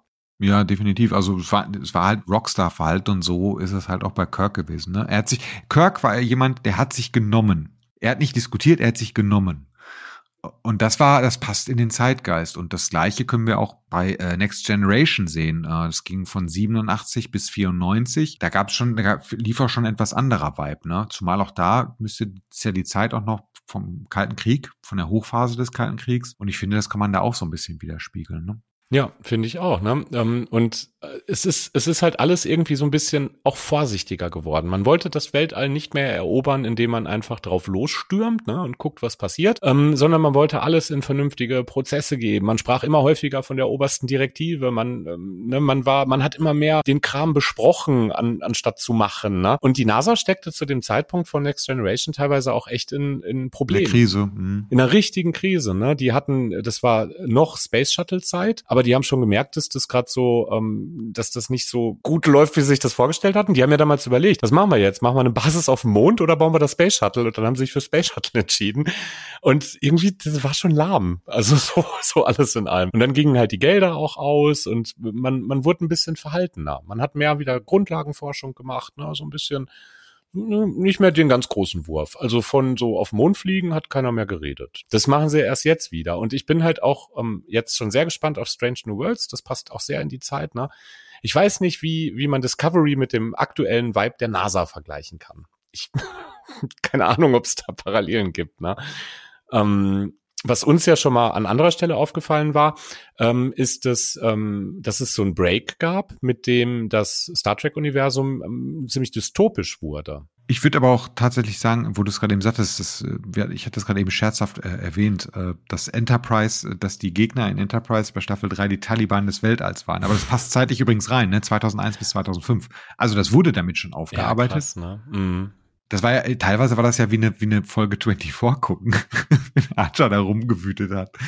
Also ich fand, der Vibe ist halt auch ganz gut äh, reingekommen. Also ich würde das schon unterstreichen. Ne? Discovery hat jetzt halt auch einen Vibe. Versucht halt auch eine Diversität halt einzuführen oder eine Diversität halt zu bewusster dir rüberzubringen oder dir bewusster zu machen, äh, was auch zu dem aktuellen Zeitgeist passt. Ne? Bei Strange New Worlds ja gut, ich weiß nicht, ob jetzt dieser, dieser optimistische Entdeckergeist jetzt gerade so angebracht ist, so on vogue ist. Ja, bitte, doch, doch. Aber ich, ich persönlich, das ist es ja nämlich, weswegen ich Strange New Worlds ungesehen halt auf Platz zwei hiefe, weil ich mir davon verspreche und das haben auch die größten, die meisten Pressemeldungen, die größten, meisten Kritiker haben auch gesagt und die haben es bestätigt, dass ich mir da erhoffe, dass es halt wieder eine optimistische Aufbruchstimmung ist. Mit ja witzigen, coolen Charakteren. Pike auch als augenzwinkernder äh, Captain, der halt kein Arschloch, der ist jetzt nicht so ein Kirk, aber er ist halt nicht ganz so wie Picard, ne, so so steif. Ja. Ich, ich stelle mir den halt als, also ich fand den auch in, in äh, Discovery wahnsinnig toll als Figur. Äh, weil er macht was her, der Typ. Und ähm, da bin ich wirklich sehr gespannt. Und das ist genau das, glaube ich, nicht das, was wir gerade im Kontext benötigen, aber das, was wir unbedingt brauchen, um uns mal wieder besser zu fühlen. Da ist ja, Star Trek ja. New, Strange New Worlds das Richtige. Ja, und vielleicht antizipieren die Star Trek-Serien auch immer die Zukunft, die da kommt. Ne? Das gut möglich. Ist, ist gut möglich. Ne? Jetzt gerade, wo ich nochmal über Discovery nachdenke, ähm, was mir da auffällt, ist, dass die Discovery so ein Krisenverwalterschiff ist. Ne? So, die sind halt immer in der in der übelsten Scheiße ähm, und müssen irgendwie gucken, wie die da klarkommen. Und die Personalien wechseln halt auch die ganze Zeit. Ne? Mhm. So in der kurzen Zeit. Der Captain's, Schiff, der Captain's Chair allein schon. Ne? Der, ist der halt Captain's Chair ist echt ein Schleudersitz da. Ne? Das ja. ist ähm, ist auch irgendwie, weiß ich nicht. Also ist vielleicht eine Parallele zu einer ähm, zu einer Zeit. Ne? Ähm, in der tatsächlich sehr viel Krisenverwaltung gemacht werden musste. Ne? Und auch wenn vielleicht Führungspersönlichkeiten ähm, nicht so wirklich wechseln, ja, Umbrüche gab es ja nicht so, ne? wie bei Discovery, sag ich mal, ne? ähm, ähm, finde ich trotzdem schon, dass die Atmosphäre, diese Stimmung von, von Discovery auch irgendwie ganz gut in unsere Jetztzeit oder in das, was wir jetzt vielleicht ja bald auch mal irgendwann hinter uns lassen können, ähm, dass das gut da reinpasst. Ne? Also ich finde, Star Trek ist, ist das wäre noch so ein großer Unterschied, ne? Immer sehr nah am Zeitgeist. An, in ein paar Punkten antizipiert er den, nimmt, nimmt er den vorweg, verarbeitet den, ne? Ähm, und das auf, auf jeglicher Linie, technisch, äh, ähm, ähm, gesellschaftlich, ne, äh, philosophisch, ne, Fragen, ähm, ähm, wurden, die Frage nach den Rechten einer KI wurde mit Sicherheit zum allerersten Mal im Star Trek-Universum zumindest in einem großen Forum gestellt. Und das sind Fragen, mit denen werden wir uns in den nächsten Jahrzehnten beschäftigen müssen. Ja, also die werden, die werden bedeutsamer. Und ähm, das macht Star Wars halt nicht. Star Wars erzählt eine uralte Geschichte. Ob die jetzt vor langer, langer Zeit in einem weit entfernten, in einer weit entfernten Galaxie stattfindet, ne, äh, oder in einer, in einer oder vor Mordors Türen und im Auenland. Ähm, das ist vollkommen ähm, nebensächlich, weil es einfach nur uralte Geschichte, Geschichte ist. Und äh, Star Trek ist ein Spiegel der, der, der Zeit. Ne? Und das ist eigentlich ein wunderbarer Bogen, den wir schließen können, mit Blick auf die Zeit auch, weil wir jetzt genau wieder am Ausgangspunkt angekommen sind. Wir sind dabei, dass halt Star Trek gutes Science, Sci-Fi ist und wir äh, und, und halt auch viele gegenwärtige Dinge aufgreift und Star Wars halt gute Fantasy. Ja, das, das kann man so, das, das, das kann man eigentlich so sagen. Also, auch wenn wir jetzt halt teilweise tendenziös waren, hat, darf man natürlich Star Trek, äh, Star Wars nichts absprechen. Ich glaube, ohne Star Wars hätte es auch zum Beispiel keine Star Trek Kinofilme gegeben. Ah, ah, ah, das glaube ich nicht. Oder zumindest nicht so früh. Ich glaube, Star Wars wie auch Star Trek haben halt Menschen in der damaligen Zeit unterschiedlich inspiriert. Mhm. Aber da, aber vor allem dazu inspiriert halt, etwas zu machen. Und ich glaube, dass viele Leute dadurch, dass sie Star Trek oder Star Wars gesehen haben, dazu inspiriert wurden, Wissenschaftler zu werden, Schauspieler zu werden, Regisseur zu werden, Effektkünstler zu werden. Und das kann man eigentlich beiden ähm, Franchises eigentlich nur hoch anrechnen. Ja, auf jeden Fall. Ne? Also, also man muss den Diss Star Wars gegenüber an der Stelle auf jeden Fall ein bisschen relativieren. Ne? Wir anerkennen, äh, dass das ein wichtiges und ein großes Ding gewesen ist. Ganz einfach. Hm, so kontrovers war es dann ja gar nicht, ne? Scheiße. Ja, es geht. Also ich glaube, wir haben ja schon ein bisschen vom Leder gezogen, aber ehrlich gesagt, irgendwie waren wir zu brav. Nein, Quatsch. Ich auch. Äh, zurückspulen, löschen, neu Nochmal, nochmal von vorne. nochmal von vorne. Jeder eine Kiste Bier und dann reden wir nochmal. dann reden wir, dann reden wir Tacheles. Nein. Ich würde sagen, Deckel drauf. Würde ich auch sagen. Ähm, es gibt viele ähm, aber, aber Dominion, nein. genau, Dominion, äh, nicht zu vergessen und First Contact. Und First Contact. ähm, ich würde wirklich, wirklich gern mal, ähm, ohne ständig ähm, nach Star Wars schwenken zu müssen, ähm, einfach mal über Star Trek reden wollen. Nicht mehr heute, mhm. ähm, aber vielleicht können wir da mal einen, einen großen Blick, weil wir haben ganz, ganz, ganz, ganz vieles nur angeschnitten. Äh, wir haben, glaube ich, nur über eine einzige Folge, die uns besonders in Erinnerung geblieben ist, gesprochen. Und da gibt's einfach. Das ist ja auch schwer bei so einem Vergleich, ne? Genau. Ja, das, deswegen irgendwann mal, wir werfen den unnötigen Ballast in einer der irgendwann mal kommenden Folgen einfach von Bord, verzichten auf dieses ganze Star Wars Gedöns ähm, und widmen uns irgendwann mal ganz beherzt äh, nur dem Star Trek Universum. Dann würde ich aber sogar sagen, Tim, dass wir uns nicht dem Star Trek-Universum widmen, sondern einen Teil des Star Trek-Universums. Und vielleicht können wir ja auch mal das Thema die Föderation zum Beispiel mal auseinandernehmen. Wunderbar. Dann, äh, also, dass wir uns da vielleicht ein bisschen aufspielen, weil ich glaube, ey, wir sprechen hier von 13 Filmen, 12 Staffeln und die, die längste Staffel von, äh, die längste Serie hat 176 Folgen. Ja, das kriegen wir auch so nicht. 800 Folgen insgesamt. Ist da irgendwie so, ne? Oder 800 Stunden oder so. Also insofern, glaube ich, dass wir da in die Tiefe gehen müssen. Aber ein Kompromiss. Vorher machen wir Babylon 5. Das machen wir so. Ja. Perfekt. Das ist doch perfektes, das ist doch jetzt der perfekte Abschluss. Es ist versöhnlich. Wir haben ein bisschen auf, auf die Star Wars Fans eingeprügelt, ist aber auch nicht so schwer. Die liegen ja eh schon am Boden, die, die Franchise, da kann man nochmal drauf treten. Und wir haben jetzt festgelegt, dass wir irgendwann über Babylon 5 sprechen. Und da freue ich mich tatsächlich richtig drauf. Ja, ja. Darauf freue ich mich dann auch mal. Darauf freue ich mich. Alles klar. Dann Deckel drauf und tschüss, liebe Leute. Hat mir Spaß gemacht. Auf Wiedersehen. Tschüss.